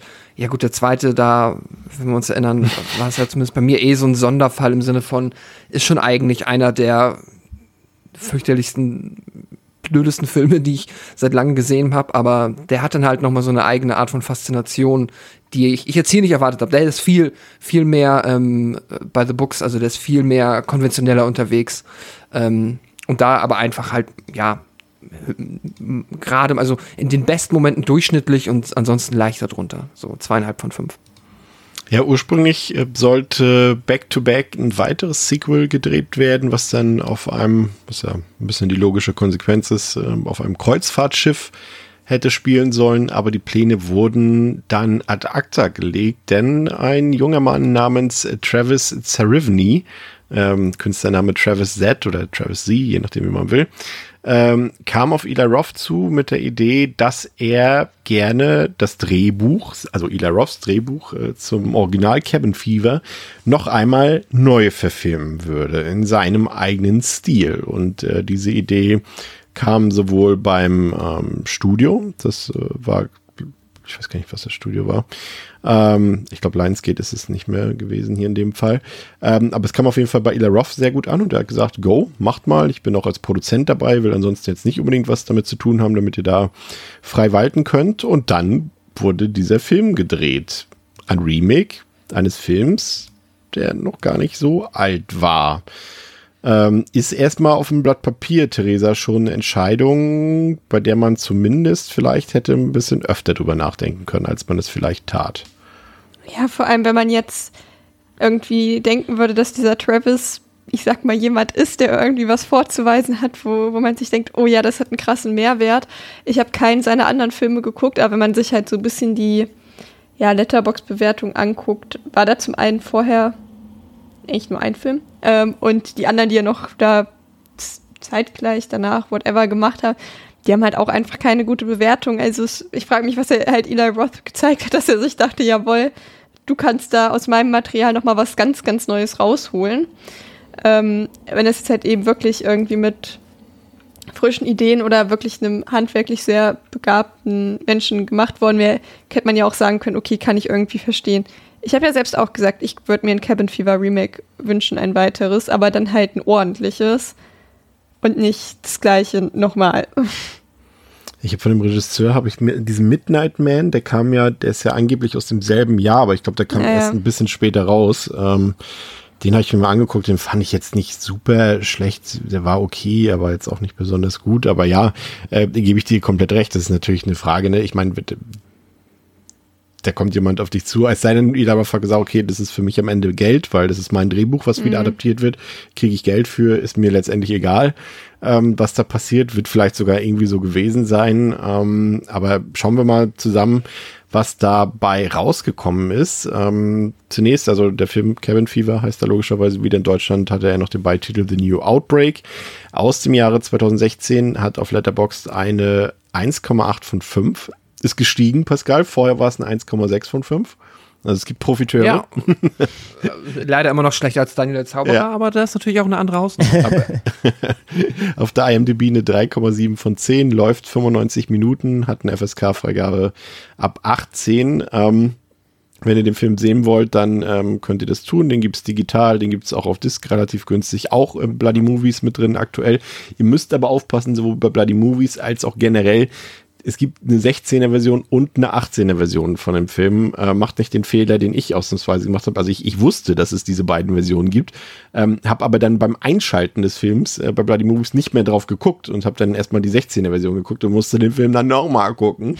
Und ähm, ja, macht den Fehler nicht. Guckt äh, gleich, dass da oben ähm, 18 steht und dann äh, könnt ihr den Film gucken. Ansonsten eine Content Warning. Hier werden äh, Tiere getötet, etwas mehr noch als im dritten Teil. Ähm, gewalttechnisch würde ich sagen, würde ich dem, ja, ich weiß leider gerade nicht mehr aus dem Kopf, was ich beim Original gesagt habe, aber ich würde den eigentlich auf demselben Niveau einschätzen, weil er letztendlich ja dieselben Gewaltszenen hat. Ich fand sie ein bisschen besser getrickst, dadurch ein bisschen realistischer, würde aber trotzdem irgendwie sowas so eine 3 sagen, glaube ich. André, was würdest du sagen? Ja, ich überlege, ob man auch auf dreieinhalb geht, aber ich fand da die, durch diese Unbeholfenheit teilweise und den nicht so, also der, der, das Remake hat schon nochmal ein bisschen höheres Production Value auf jeden Fall. Ähm, ich fand den, den, dritten fast noch ein bisschen roher mit der Gewalt, deswegen würde ich auch auf drei gehen beim Remake. Pascal, stimmst du zu? Andere Meinung? ja. Nee, auch drei. Drei fühlt sich gefällt gut an. Theresa? Jo, gehe ich mit. Sehr gut. So, Pascal, jetzt kommen wir mal kurz in den investigativen Part dieses äh, so, Films. ja. Ähm, es ist so, dass ähm, ich bin der Meinung, das hat sich ja scheinbar auch bestätigt so ein bisschen, ähm, dass ich weiß gar nicht mehr, vielleicht hat André es mir damals geschickt, es muss, glaube ich, ich bin mir nicht sicher, ich habe das Gefühl, es war 2019 ähm, oder 2020, ähm, hat mir jemand, vielleicht was auch du, Pascal, ich weiß es auch nicht mehr genau, jedenfalls irgendjemand von euch war es wahrscheinlich, ähm, hat mir einen Link geschickt zu einem Artikel, der sich mit einem Twitter-Thread beschäftigt hat. Ähm, Pascal, du wirst gleich noch erzählen, äh, wer diesen Twitter-Thread äh, geschrieben hat. Und ich kann mich erinnern, dass es in diesem Artikel darum ging, dass das, also wir können schon mal teasen, dieses Projekt hier ist generell allgemein, sowohl filmisch als auch mit dem Outcome äh, ziemlich den Bach runtergegangen. Und äh, äh, ja, es, bei Fans gnadenlos gescheitert, aber auch bei der Kritik äh, und auch finanziell. Und alle haben sich gefragt, was soll der Scheiß? Ähm, und es gab dann, weil der Regisseur, glaube ich, ähm, und auch ein paar andere Beteiligte äh, mit diesem Fiasko, die konnten nicht leben damit, mit dieser Schelte, die sie bekommen haben und haben sich so ein bisschen versucht zu rechtfertigen und haben erzählt, wie das Ganze zustande gekommen ist, was das Studio damit gemacht hat, wie es verkauft wurde, etc. Und sie waren eigentlich, und das ist das, was immer so falsch rüberkam nach ähm, deren Meinung, auch noch äh, Meinung des Regisseurs, dass sie das einfach nur so als, als Cash-Cow gemacht hätten. Und das ist wohl so auch ähm, seitens des Studios passiert. Aber die Crew selbst stand da wohl komplett mit dem Herzen dahinter und die waren mit voller Leidenschaft dabei und wollten wirklich einen guten Film machen, was aber dann aus diversen Gründen irgendwie nicht zustande gekommen ist. Und in diesem Twitter-Thread standen da auch ein paar Gründe für und ich fand das irgendwie, ich kann mich erinnern an meine Gefühlslage, als ich das gelesen habe und dachte so, ach, jetzt tun die mir irgendwie leid. Ich fand den Film zwar auch scheiße und habe auch irgendwie jahrelang darüber gemeckert, Aber jetzt, wenn man das so aus dieser Perspektive liest, macht das irgendwie alles Sinn, was da passiert ist. Das Problem ist, das ist nicht mehr auffindbar, Pascal. Äh, nee, also man findet, das hast du ja auch rausgefunden, es gibt halt Links zu diesem Twitter-Thread. Und das, das, ja, wenn man halt den folgt, dann findet man lediglich erstmal heraus, dass es halt einem Account gehört, äh, Common Enemy Inc., der wiederum äh, ja so halb einer Produktionsfirma, Common Enemy, ähm, und halb halt dem Kopf eben dieser Produktionsfirma gehört. Und dieser ist Kyle Tequiela. Der hat mittlerweile auch wieder einen Twitter-Account, aber der ist ähm, einfach ja ein anderer und nicht der, der diesen Thread geschrieben hat. Und äh, dieser Kyle Tequiela, der hat für das Cabin Fever Remake halt das Editing gemacht und hat also auch den, das eins, oder weiß ich nicht, was vielleicht mehrere noch kennen, We Summon the Darkness haben wir ja, glaube ich, auch mal erwähnt. Wurde das ist auch der Editor des Films, ne? Sehe ich gerade. Von, äh, von welchem jetzt? Von, von Cabin Fever. Ist kalt ja, meinte ich ja gerade, genau. Achso, ich habe genau, schon Produzent. Achso, ja, alles gut. Nee, nee, also äh, die produzieren und er ist halt auch Editor, genau, und er hat äh, den hier geschnitten, genau. Und äh, We Summon the Darkness haben die zum Beispiel produziert. Und ja, ähm, also so spannend wird es dann leider auch nicht mehr. Ich habe halt äh, versucht, ähm, das Twitter-Profil von ihm, das es jetzt nicht mehr gibt, mal in der Wayback Machine entsprechend mir die Snapshots anzugucken. Davon gibt es einige, aber das ist halt bei Twitter dann so ein bisschen schwierig, weil du dann auch nur die aktuellsten äh, 20, 30 Tweets lesen kannst. Von denen halt in diesem Fall eben keiner der äh, sagenumwobene ja, Thread ist. Deswegen gab es da nichts. Ich habe dann noch mal eine äh, über das Kontakt Kontaktformular von Common Enemy äh, einfach mal naiv nachgefragt, ob, äh, wenn das an Kyle gehen sollte, ob Kyle uns etwas erzählen kann dazu. Aber das hat Kyle bisher nicht getan. Wenn es sich Kyle noch mal melden sollte bei mir, dann äh, werde ich das gerne nachreichen. Ähm, vielleicht ist das ja ganz spannend. Aber vielleicht liest doch einfach niemand dieses Kontaktformular auf der Website, kann ich mir auch vorstellen. Deshalb, ja. deshalb ist Raum äh, für meine Verschwörungstheorie, die ich in dieser Stelle aufstelle da nämlich auch kein einziger Artikel sich damit beschäftigt. Und ich bin mir relativ sicher, dass das Ding, ich will jetzt nicht sagen, damals viral gegangen ist, dieser Twitter-Thread, aber es war auf jeden Fall ein Thema in der Horrorbubble. Und du findest absolut nichts mehr dazu. Kein Artikel, kein Reddit, kein Tweet, absolut gar nichts. Und deswegen habe ich, und jetzt äh, bringe ich mich wahrscheinlich selbst in Gefahr, ähm, äh, daran äh, ja, wie sagt man, äh, das zu erleiden. Äh, ich, ich bin mir sicher, dass es bestimmt, dass das Studio irgendein Lawsuit oder so da eröffnet hat und die gesagt haben, äh, Leute, was ihr da behauptet, das hat im Internet nichts zu suchen. Das stimmt nicht. Die haben irgendwie eine Unterlassung oder irgendwas vielleicht äh, da eingereicht, weil anders kann ich mir, André, nicht erklären, dass man absolut nichts mehr darüber im Netz findet, weil das waren halt auch äh, äh Quellen, die das wiedergegeben haben. Das waren halt so unsere üblichen Horrorquellen, die wir so aus, dem, aus, aus den USA haben, irgendwie Bloody Disgusting mhm. oder Collider oder irgendwie sowas. Ja, ja, absolut. Also das musst du halt dann gewollt runternehmen lassen. Also das kann ich mir nicht anders vorstellen. Also wenn die, wenn sämtliche Newsquellen das auch nicht mehr drin haben, das klingt schon so, als da jemand aktiv wurde und das irgendwie aus dem Netz haben wollte, ja. Ja. Von daher bleiben wir bei dieser Verschwörungstheorie. Irgendwas muss da passiert sein. Und äh, ich bleib dabei, ich äh, glaube einfach, dass das irgendwie so halbwegs diesen Film erklärt hat, was ich damals gelesen habe. Ich kann mich, wie gesagt, leider nicht mehr so ganz erinnern. Auf jeden Fall hatte ich Mitleid mit den Leuten. Deswegen, äh, wenn wir jetzt gleich anfangen, über den Film zu meckern, äh, müssen wir vielleicht, äh, hat das vielleicht gar nicht so viel mit den Beteiligten unbedingt zu tun. Ähm, aber eine Frage, die sich da stellt, ähm, André, die ich trotzdem bei aller vielleicht Sympathie zu den äh, Beteiligten nicht nachvollziehen kann warum, wenn ich ein Remake mache, nutze ich wirklich exakt das Drehbuch, das Ila Roth damals geschrieben hat, was ja äh, spätestens im Jahre 2016 ohnehin nicht mehr besonders zeitgemäß war. Aber warum ausgerechnet dieses Drehbuch, was jetzt ja nicht gerade für besondere Filigranität oder so bekannt ist?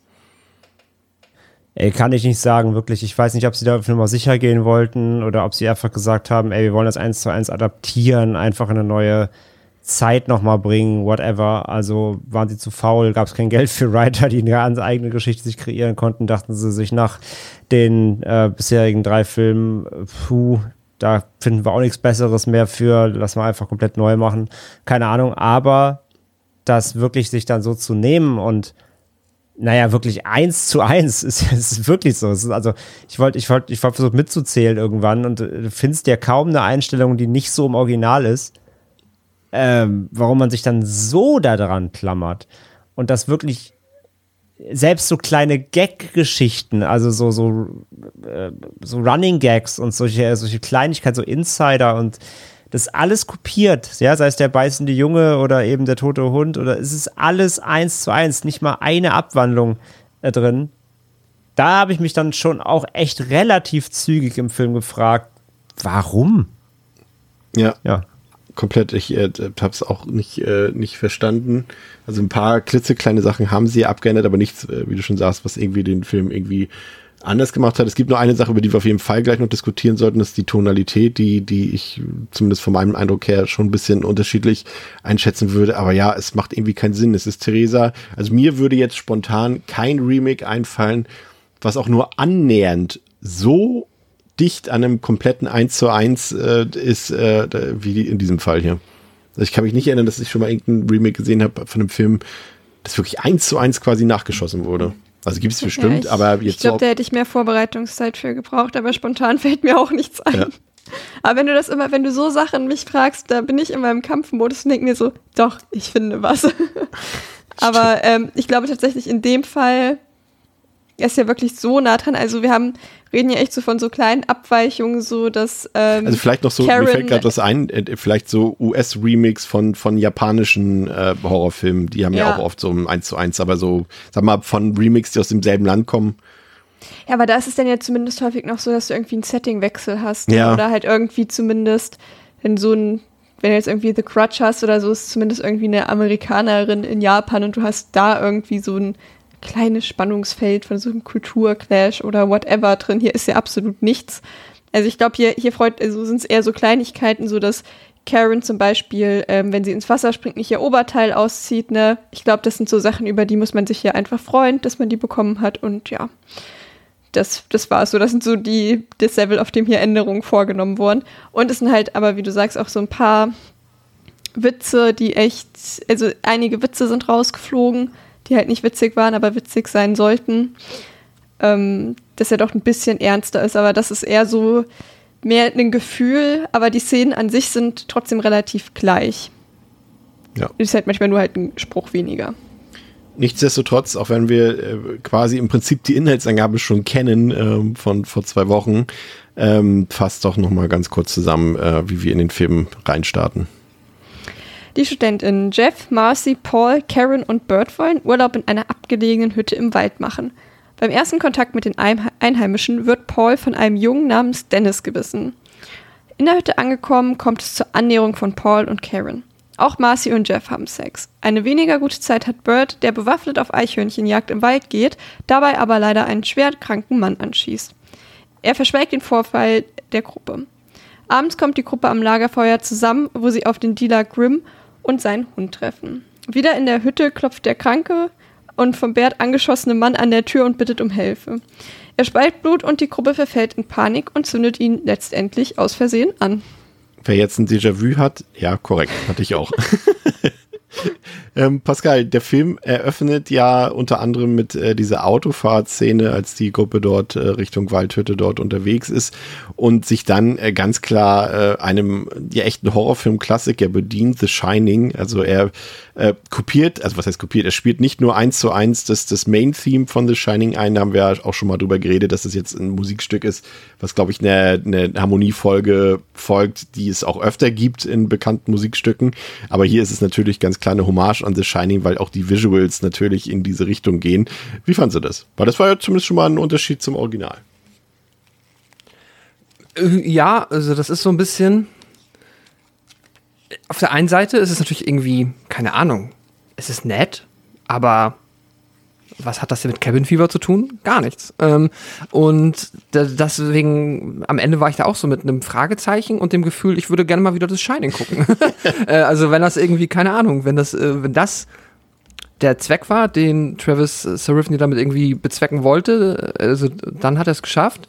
Ähm, ansonsten habe ich mich einfach nur gefragt, ja, okay, cool. Ich meine, ja, keine Ahnung, zitiere doch als nächstes noch einen anderen Kubrick-Film. Also Mach, äh, es, es fühlt sich so random an. Und dazu muss ich sagen, das ist auch etwas, was sich so ein bisschen durch den Film durchzieht. Bevor wir in diese Sequenz gehen, ähm, ist noch quasi der eigene Soundtrack am Start, der auch so in einer wirklich sehr ruhigen Szene übertrieben losballert und ich das Gefühl habe, so was ist, sind wir jetzt hier gerade irgendwie an einem, äh, an einem, an einem Peak einer actiongeladenen Spannungssequenz oder so. Ich lass doch erstmal jetzt, keine Ahnung, also der, der Film dreht da irgendwie, ähm, versucht da direkt auf 100 zu drehen, obwohl nichts passiert. Von den, äh, das ist äh, sehr seltsam. Also deswegen, ähm, ja, hatte ich das Gefühl, das ist so ein bisschen, also es hat sich so ein bisschen angefühlt wie jemand, der ähm, coole Ideen hat, nicht so richtig weiß, wo er sie unterbringt und dann schmeißt er sie hier einfach rein und ähm, ja, versucht das irgendwie damit zu unterfüttern, äh, die paar Unterschiede, die wir dann hier halt zum Original haben. Und ja, deshalb ähm, ist natürlich, ja, es ist halt so schwer. Es ist also vom Ding ist was natürlich irgendwie immer nett. Es hat aber halt in dem Film ja überhaupt gar keinen Sinn, dass es hier existiert. Ja, aber danke trotzdem. ich, ich fand die Musik auch das ist ja nicht, äh, es passiert ja mehrfach im Film irgendwie, dass es Ja. irgendwie alles ein bisschen zu viel des Guten ist und richtig drüber ist. Ist jetzt auch nicht irgendwie, vermutlich nicht die Schuld des, des äh, Komponisten. Der hat auch ähm, ein paar andere bekanntere Sachen gemacht, so auch für diese DC ähm, Comic-Trickfilme etc. Und, und äh, ja, das ist so hauptsächlich sein Job auch für ein paar Videospiele. Ähm, auch zuletzt für den Dungeons and Dragons Film hat er ein paar Stücke zu beigetragen, aber wie es eingesetzt wurde, und dafür kann er ja vermutlich nichts, das war schon irgendwie wirklich sehr zufällig, würde ich mal irgendwie sagen. Und Das fand ich auch ein bisschen komisch, weil die Musik per se gar nicht schlecht war, aber irgendwie Ja. so eingesetzt war das irgendwie gar nichts. Ähm, André, was auf jeden Fall auffällt, ist, dass die Figuren hier zwar im Prinzip dieselben Figuren sind, aber sie charakterlich nicht so kacke und unangenehm waren wie im Original. Ähm, was ich prinzipiell erstmal gut fand, aber was irgendwie auch gleichzeitig dafür gesorgt hat, dass der Film dadurch langweiliger wurde. Was zwar vielleicht irgendwie ein Widerspruch ist, aber so ging es mir zumindest. Ja, sie, du stößt dich halt nicht so viel, ne? Also du hast nicht so viele Reibungspunkte einfach insgesamt, wo der erste natürlich halt mit sehr exorbitant kernigen Charakteren, die äh, alle zwei Sätze ja schon irgendwas droppen, wo du denkst, Alter, hat er jetzt nicht gesagt irgendwie. Was sich auch bis der Zeit geschuldet ist, was ein bisschen Eli Roth vielleicht geschuldet ist, haben wir alles schon besprochen. Ähm, ja, und hier bist du relativ unan, also relativ, äh, wirst du so angenehm überrascht mit, mit wenig unangenehmen äh, Momenten und Dialogen, also was die üblichen Sexszenen und so weiter, aber es ist alles, ist alles nicht so, ist alles nicht so drüber, ist alles nicht so unangenehm, ist alles nicht so edgelordig halt, ne? Es ist, äh, will alles nicht überall anecken in jedem Moment. Und Fühlt sich ja, ungewohnt normal an, ne? es fühlt sich ungewohnt normal an und selbst für so einen Horrorfilm ungewohnt, ja, unprovokativ irgendwo. Was, wie du sagst, dazu führt, dass man es halt einfach guckt. Aber klar, es gibt jetzt nicht die Momente, wo man wieder reinsteigen kann und sagen, ey, der und der Dialog, Alter, wie furchtbar. Und sonst wie ab, abhassen. Ähm, nee, geht irgendwie gar nicht so richtig. Und ja, wird dadurch halt auch ein bisschen rudimentärer. Das jetzt nicht heißt, ich wünschte mir, er wäre wieder wie Edgelordiger, würde irgendwelche ähm, fragwürdigen Dialoge da reinwerfen. Aber ihnen ist auch nicht eingefallen, was sie stattdessen Interessantes tun könnten, damit die Charaktere irgendwie einen gewissen Anstrich kriegen, damit sie irgendwie ähm, ja wirklich Charakterisierung erfahren, sondern sie sind halt einfach äh, jung, junge Erwachsene im Wald. Punkt. Ja. Was mir aufgefallen ist, ist, äh, wir haben es ja gesagt, dass das wirklich, äh, du hast es ja vorhin auch gesagt, Amri, dass die meisten Szenen ja echt wirklich eins zu eins nachgeschossen sind. Ich hatte noch gelesen, es ist mir jetzt beim Gucken nicht aufgefallen, weil dafür habe ich auch einfach so die visuelle Qualität des Originals nicht mehr so im, im, im Hirn gehabt, ähm, dass sie die Szenen zumindest gespiegelt haben. Also wenn jetzt zum Beispiel Marcy in, im Original ganz links stand, dann steht sie hier ganz rechts. Wow. So, Das ändert natürlich alles. das ändert alles. Enter the Matrix. Ähm, ansonsten ähm, fand ich es noch ganz spannend. Ähm, weiß auch nicht genau, wie ich das finden soll. Sie, ihr erinnert euch ja noch an diese Diskussion, dass die Schauspielerin, die die Marcy im Original gespielt hat, ja, da gab es ja diese Diskussion und den, die Kontroverse mit Eli Roth und, und dem Hintern. Wie viel Nacktheit ähm, möchte sie zeigen? Wie viel Nacktheit verlangt Eli Roth und so weiter? Und die haben sie einfach äh, bewusst, weil die Schauspielerin etwas ja, mir fehlt jetzt richtig Wort, freizügiges Quatsch, äh, offener dafür war, ähm, äh, äh, haben sie extra direkt einen richtigen Close-up auf ihren Hintern gemacht, ähm, als Anspielung auf die Problematik des Originals. Hätte man sich auch klemmen können. Ansonsten, Theresa, gibt's gar nicht so viele Unterschiede zu beobachten, jetzt so gerade in der ersten Filmhälfte, ähm, außer dass vielleicht, ähm, ja, man merkt, dass wir jetzt im Jahr 2016 sind und nicht mehr Anfang der 2000er, ne? wenn da irgendwie, ich glaube, der ich weiß nicht mehr, welcher von denen war das Bird, der dann auch so sagt, ach, deswegen bin ich jetzt hier in die Waldhütte gefahren, hier gibt's nicht mal WLAN, was natürlich äh, Anfang der 2000 überhaupt kein Thema war. Und er noch so meint, oh, ich kann kein Minecraft spielen, kein Black Ops 2, kein GTA 5 und, und, äh, und dann noch so, er sagt, glaube ich, irgendwie noch so, Alter, mein Clan braucht mich und ich kann hier nichts machen. Und dann, äh, Ja, ja, genau, mein Clan braucht Ja. mich. Bei dem Satz dachte ich auch so, Alter. und ähm, dass sie modernere Handys haben und dass Tablets da auch schon eine Rolle spielen. Aber das ist halt auch schon so mit der größte Unterschied, ne? Und neben der Tonalität natürlich. Da äh, gehen wir vielleicht darauf ein, wie fandst du das, dass der Film tonal deutlich ernster ist, seriöser, nicht so albern und nicht so geschmacklos war? Also, mir hat das sehr gut gefallen. Es war ja auch so das, was ja mit einer der größten Kritikpunkte von mir am ersten Teil war, weil halt ja auch eben, also ich hätte auch kein Problem damit, wenn das halt ein lustiger Film wäre, aber da sind halt Gags drin, die halt nicht lustig sind. Das ist halt das Problem von Cabin Fever 1. Und wenn sie es hier geschafft hätten, lustige Gags reinzubauen, wäre ich wahrscheinlich auch zufrieden damit gewesen. Aber wenn man es nicht kann, bin ich auch nicht unzufrieden damit, wenn man sie einfach weglässt. Aber wir haben halt trotzdem auch immer noch ein paar Perlen bei, wo man sich, also Dialogzeilen, wo man sich denkt, das, das habt ihr nicht allen Ernstes übernommen. Also mein Liebling, und da wundert es mich, dass ich, glaube ich, vergessen habe, dass im, äh, in der Folge zum ersten Teil zu sagen, ist dieser Dialog kurz bevor Marcy und Paul Sex haben, wo Marcy so ist, so, ah, das ist wie, weißt du, wenn ein Flugzeug abstürzt und du weißt, du wirst gleich sterben, dann ist das Einzige und Letzte, was du machen möchtest, dem Typen neben dir einfach die Kleider vom Leib reißen und denkst so, ich, ich glaube nicht, aber okay. Und genau den haben sie halt eins zu eins wieder übernommen. Da dachte ich so, okay, den hätten sie echt loswerden können ähm, und irgendwie einen anderen Aufhänger dafür haben finden können, warum Marcy und äh, Paul Sex haben.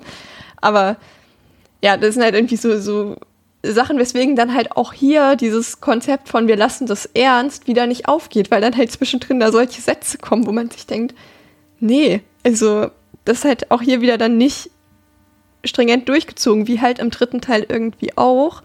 Und deswegen finde ich eigentlich sogar ganz interessant, dass wir jetzt halt so diese beiden Blöcke auch gemacht haben, weil ich, irgendjemand hat es eben auch schon gesagt, dass der Film halt auch langweiliger wird, dadurch, dass halt eben, ich glaube, André, du warst es eben, dass halt, dadurch, dass halt irgendwie nichts passiert, worüber man sich aufregen kann, was mir im dritten Teil auch schon so ein bisschen so ging. Und hier ist es halt auch genau halt einfach das gleiche Problem dass der Film halt einfach nicht super viel anderes zu bieten hat und vielleicht in dem Ja. Sinne, dass man halt sich zumindest über was aufregen kann, fast sogar davon profitiert, dass es drin ist, weil man zumindest nicht einschläft. Pascal, wie hat die Tonalität auf dich gewirkt?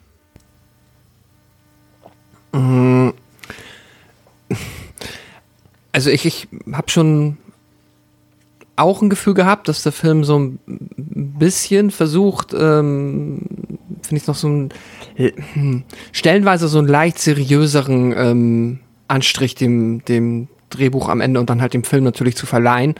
Und muss vielleicht so ein bisschen hm. Also ich finde, die Figuren sind auch auf jeden Fall eine ganze Ecke abgerundeter in dem Sinne, dass sie jetzt äh, weniger, weniger, ja, edgelordig unterwegs sind. Gleichzeitig finde ich aber zum Beispiel die Figur wie Bird, äh, fand ich jetzt hier noch, also ätzender als im Original, weil die hat für mich überhaupt nicht funktioniert. Also, weil sie da, in, in, gerade in ihn haben sie versucht, irgendwie mehrere Stereotypen reinzubringen, ähm, die irgendwie für mich sich überhaupt nicht mehr stimmig angefühlt haben. Da habe ich am Anfang halt, der erste war halt so, okay, ja, ähm, wirklich ähm, stumpfer Highschool-Jockey, der halt, ja, einfach irgendwie, keine Ahnung, breite Schultern hat und dann mit seiner BB-Gun äh, Eichhörnchen schießt, because they are gay. Zitat.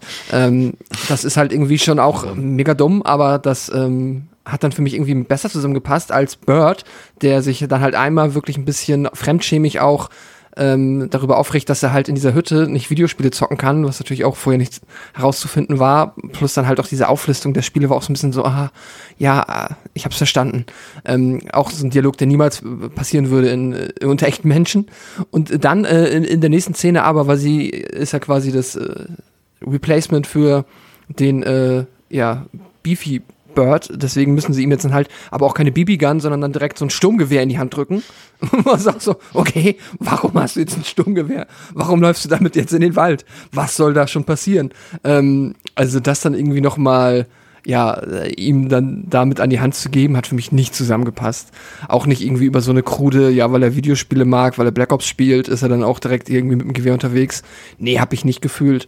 Ähm, und dann sind halt die anderen Figuren tatsächlich leider einfach nur, ähm, äh, ja, langweilig und äh, ich, ich kann mir gerade vorstellen, dass das vielleicht so ein bisschen schräg ist, wenn man halt, ne, man regt sich im ersten Teil irgendwie darüber auf, dass die alle zu ätzend sind und zu kacke und äh, zu sehr, zu oft schlimme Sachen sagen und jetzt hier nervt es einen, dass sie halt langweilig sind, aber ja, es ist halt, keine Ahnung, äh, ist ja auch nicht mein Job, irgendwie charismatische Figuren zu schreiben oder dann äh, inszenieren zu lassen. Äh, hat für mich halt hier wieder nicht funktioniert, dann halt einfach aus einem anderen Grund. Ähm, ja, also das ist, glaube ich, so der, der Hauptunterschied, den ich äh, gefühlt habe. Und der Rest ist dann halt, ja, leider einfach wirklich der gleiche Film. Weiß ich auch nicht. Also, ja gut, wir haben noch, äh, na gut, da kommen wir gleich zu. Dann noch ein Gender-Swap und das war's eigentlich, ne? Jetzt hast du schon das ganze Material für die zweite Filmhälfte weggenommen mit dem Fantastisch. ich hab's, ja, das, das müssen wir doch diskutieren und ausleuchten. Theresa, bevor wir darüber diskutieren, was passiert mhm. denn nochmal in der zweiten Filmhälfte? Am nächsten Tag sucht die Gruppe nach Hilfe, jedoch ist die lokale Polizistin, ähm, Deputy Winston, nicht besonders zuverlässig und plötzlich fühlt sich Karen krank und hat ganz viele offene Wunden am Körper und aus Angst vor der unbekannten Krankheit wird sie in den Schuppen gesperrt. Bert versucht den Truck zum Laufen zu bringen, wobei auch er Blut hustet, was er den anderen aber nicht erzählt. Jeff, der große Angst vor Ansteckung hat, verschwindet mit Bier und distanziert sich von den anderen. Aus Verzweiflung kommt es schließlich. Ist er wirklich wieder mit Bier weggegangen? Äh, ich glaube, das ist wieder der gleiche Aufhänger gewesen. Okay. Aber ich war auch, als ich nochmal drüber gelesen habe, war ich so, ist das noch aktuell? Aber ich, ich wollte den Film jetzt auch nicht nochmal gucken und Wikipedia hat sich nicht weiter drauf bezogen. Also da hätte ich mir, nee, ist auch nicht so wichtig. Auf jeden Fall haut ist, er ab. Ist richtig, auf jeden Fall. Sie trinken, haben wieder die Bierwette. Genau, aber er, ist, er hat auf jeden Fall ab. So. Und aus Verzweiflung kommt es dann halt zu dem Techtelmechtel zwischen Paul und Marcy und auch Mar Marcy's Haut zeigt erste Symptome. Sie wird schließlich im Garten von Grimms aggressiven Hund getötet. Paul entdeckt den toten Körper des angezündeten Mannes im Wasserreservoir und begreift, dass die Krankheit sich über das Wasser verbreitet. Er bringt schließlich Karen um, um sie von ihrem Leid zu befreien, da ihr Zustand sich rasant verschlechtert. Jeff, der langsam aus seiner Höhle hervorkommt, denkt, dass er als einziger überlebt hat, wird jedoch von Deputy Winston erschossen. Paul stirbt an den Auswirkungen des Virus im Wald. André. Gender Swap, Deputy Winston. Das ist so eine der Sachen, der wenigen Sachen, die wirklich ein bisschen anders sind. Ähm, die auch so ein bisschen, glaube ich, das fand ich eigentlich ganz nett. Äh, wir haben ja dem ersten Teil äh, durchaus eine gehörige Portion Sexismus auch vorgeworfen, die hier natürlich ein bisschen geturnt wird. Äh, fand ich prinzipiell, auch wenn die Figur von Deputy Winston irgendwie von der Ernsthaftigkeit nicht so ganz äh, zum Rest des Films gepasst hat, fand ich aber prinzipiell von der Idee her irgendwie nett. Aber das ist dann halt so die Sache, dass, die ich dann auch nicht verstehe, wenn ihr sowieso was am Drehbuch ändert, warum dann nicht mehr als nur das, ne? Ja, genau, wie du es halt sagst, irgendwie nett. Also nett gedacht, ähm, ändert jetzt nichts am Film, aber genau, es ist da der Ansatz da, irgendwas zu ändern. Ähm, ob das jetzt wirklich auch Beweggründe hatte, um diesen Gender-Swap wirklich zu machen oder einfach nur eine rudimentäre Drehbuchentscheidung, weiß man nicht.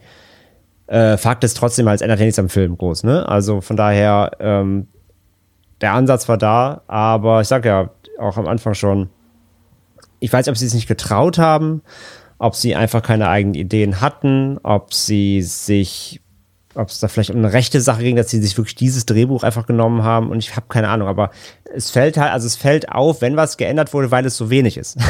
Es klingt und, ja, ähm, warte mal kurz, es klingt ja, ja, auf dem Blatt Papier. Wenn ich jetzt sagen würde, also stell dir vor, nee, stell dir bitte nicht vor, dass du Ila Roth bist. Ähm, nee, das kann ich auf keinen Fall, weil dann will Theresa mich umbringen. Aber, ja. aber, aber nehmen wir mal an, du bist halt äh, ein Autor und du hast dein Drehbuch schon mal verfilmt und dann kommt ein junger, ambitionierter Mann zu dir und sagt, du, ich äh, würde gerne das Drehbuch nehmen, was du hast, du kriegst natürlich eine Gewinnbeteiligung, würde das aber eins zu eins, aber mit meiner Stilistik gerne mal umsetzen. Zumindest aus Ila Ross Perspektive würde ich sagen, okay, das finde ich schon spannend, wie jemand anderes das umsetzt. Aber ich glaube, es hat halt keiner damit gerechnet, dass es halt wirklich so identisch dann das äh, vom Outcome her ist, ne? Also ich glaube, was Eli Ross da am spannendsten fand, waren einfach die Beteiligungen, die ja. ja. Also ich dachte, ja gut, vielleicht kommt das ja nochmal an und ich kriege ein bisschen Cash. Ähm, von daher, ich glaube, dem, weiß ich, ob der Rest ihm nur so gejuckt hat. Aber Äh, ja, ey, sei, sei es drum. Also klar, es ist ja auch okay, es kann man ja auch machen, zu sagen, hey, ich habe einen eigenen Stil, ich gehe da ein bisschen anders ran, ich gehe da einen Ticken moderner dran, whatever.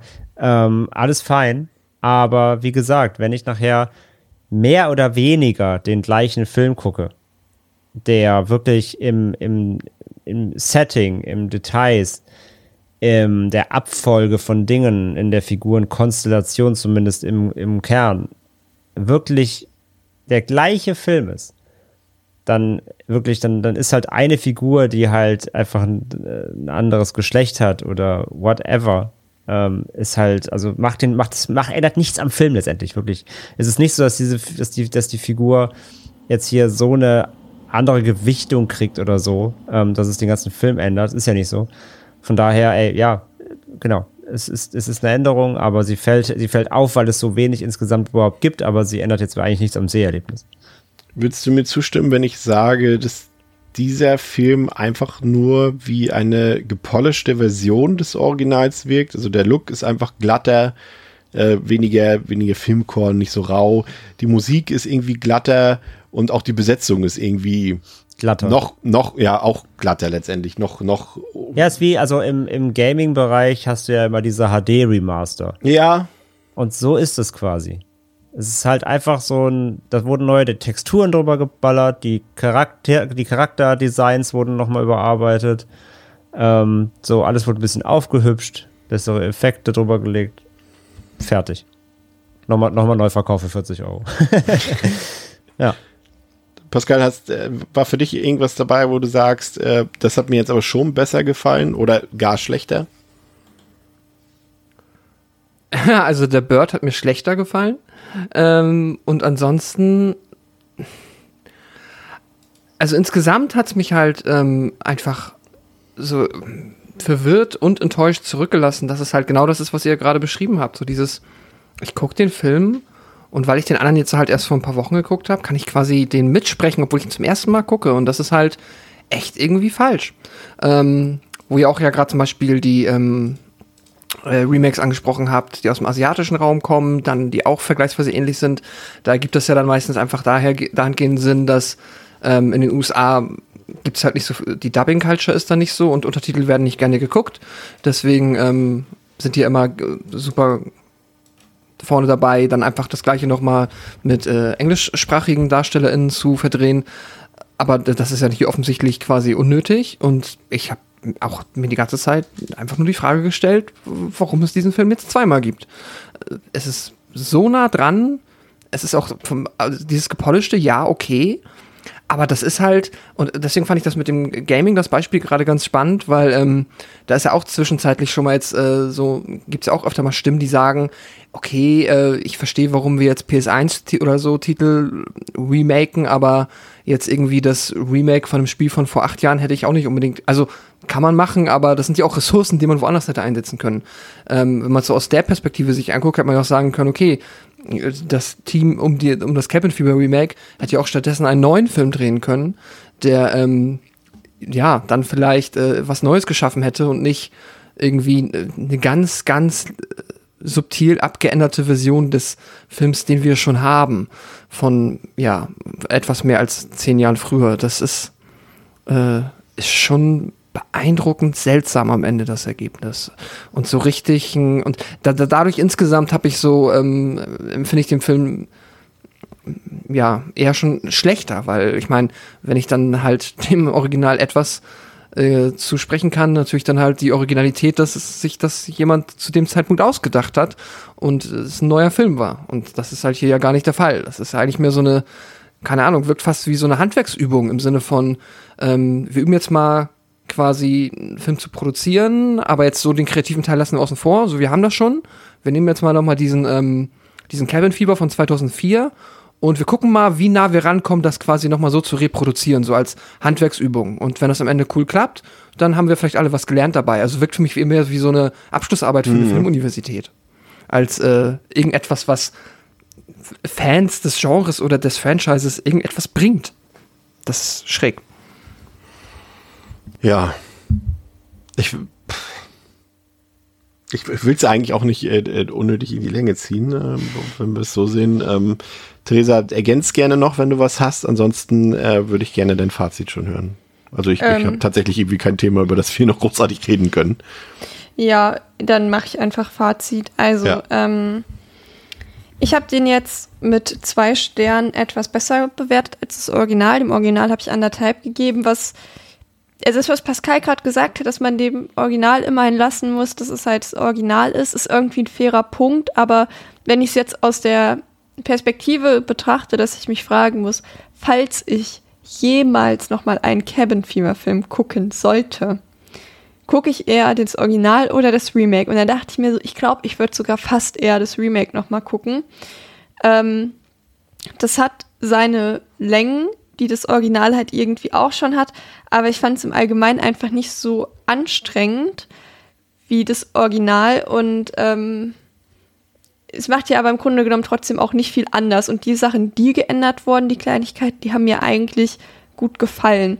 Deswegen ist es so ein bisschen für mich die logische Konsequenz, den auch ein bisschen höher zu ähm, raten. Vor allem, weil gerade ja auch das, was ich viel kritisiert habe, hier auch viel rausgenommen wurde einfach. Also, oder zumindest ist es abgeschwächt.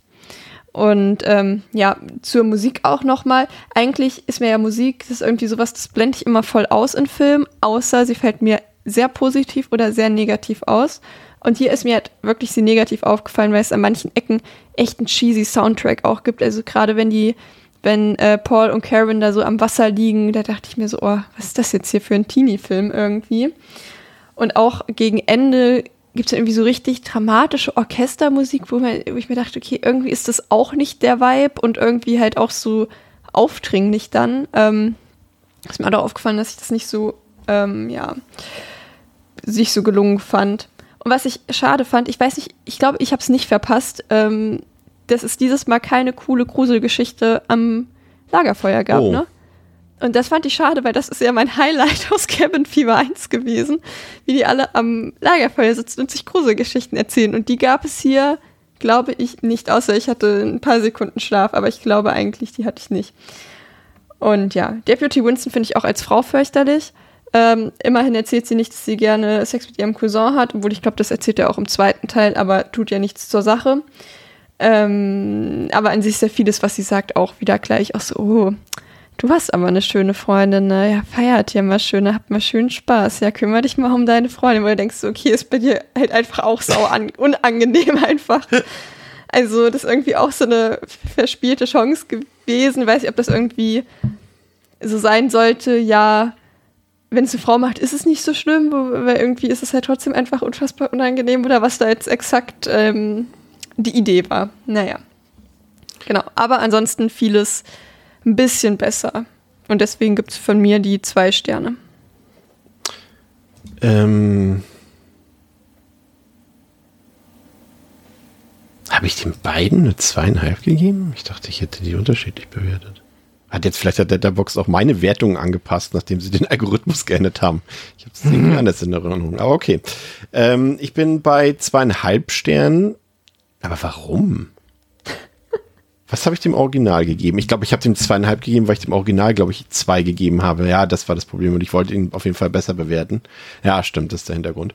Ähm, ja, 14 äh, Jahre nach dem Original schon Remake zu machen, ein 1 zu 1 Remake, da stellt sich die Frage natürlich nach dem Warum und äh, ja, das kann man nicht beantworten. Das ist, äh, ich glaube, da sind wir uns einig, äh, auch wenn hier ein paar kleine Details geändert wurden, das ist im Endeffekt vollkommen unnötig gewesen.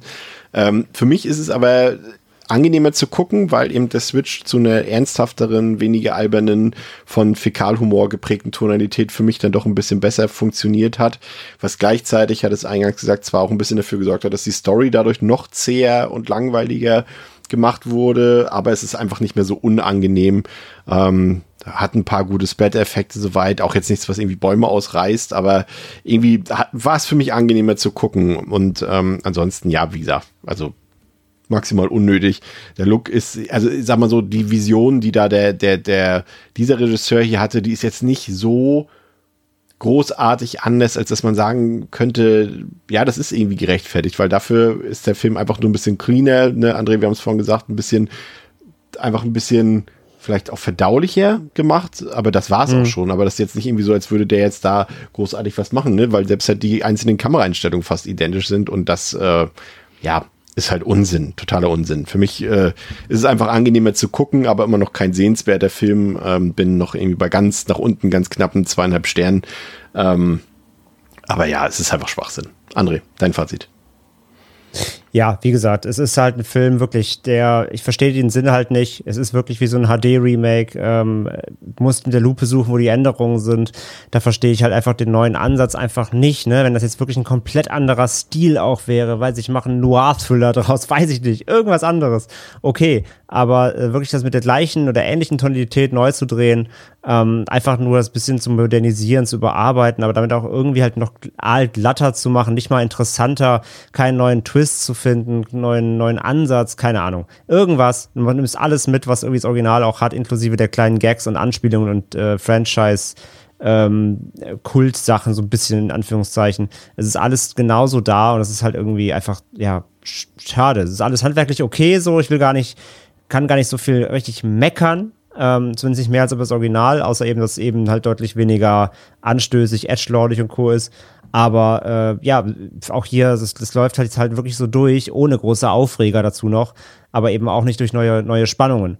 Ähm, und dafür hast du halt eben dann, wie gesagt, solche modernisierten Ansätze dran mit diesem ganzen Videogame-Thema. Da gab es auch die eine Szene, da, schie da schießt dann die, die eine, ähm, die eine Freundin da, äh, auf den, glaube ich, auf den Hund oder so, das war's, was war das?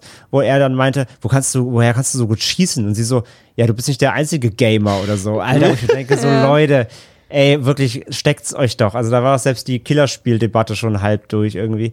Ähm, ja, nee, also wirklich, ich habe dem Original ja zwei gegeben und ich gebe dem jetzt auch zwei. So, das, man kann den, man kann den halt gucken, aber ey, das bleibt halt noch weniger hängen, weil du eben noch weniger Reibungspunkte hast. Von daher, ähm, kommt, gehört schon die Kategorie, Kategorie unnötig, aber eben tr trotzdem noch mit einer gewissen Wertigkeit. So, von daher zwei von fünf. Aber das würde ja irgendwie im Umkehrschluss, da sind wir uns ja vielleicht sogar einig, bedeuten, dass die wirklich so verheerend schlechten äh, Bewertungen doch eher daherkommen, ähm, dass sich die Leute eben alle die Frage gestellt haben, äh, warum wurde das gemacht und dass das als unnötig eingestuft haben. Aber das nicht unbedingt die Qualitäten des Films als an sich widerspiegelt, oder Pascal? Hm.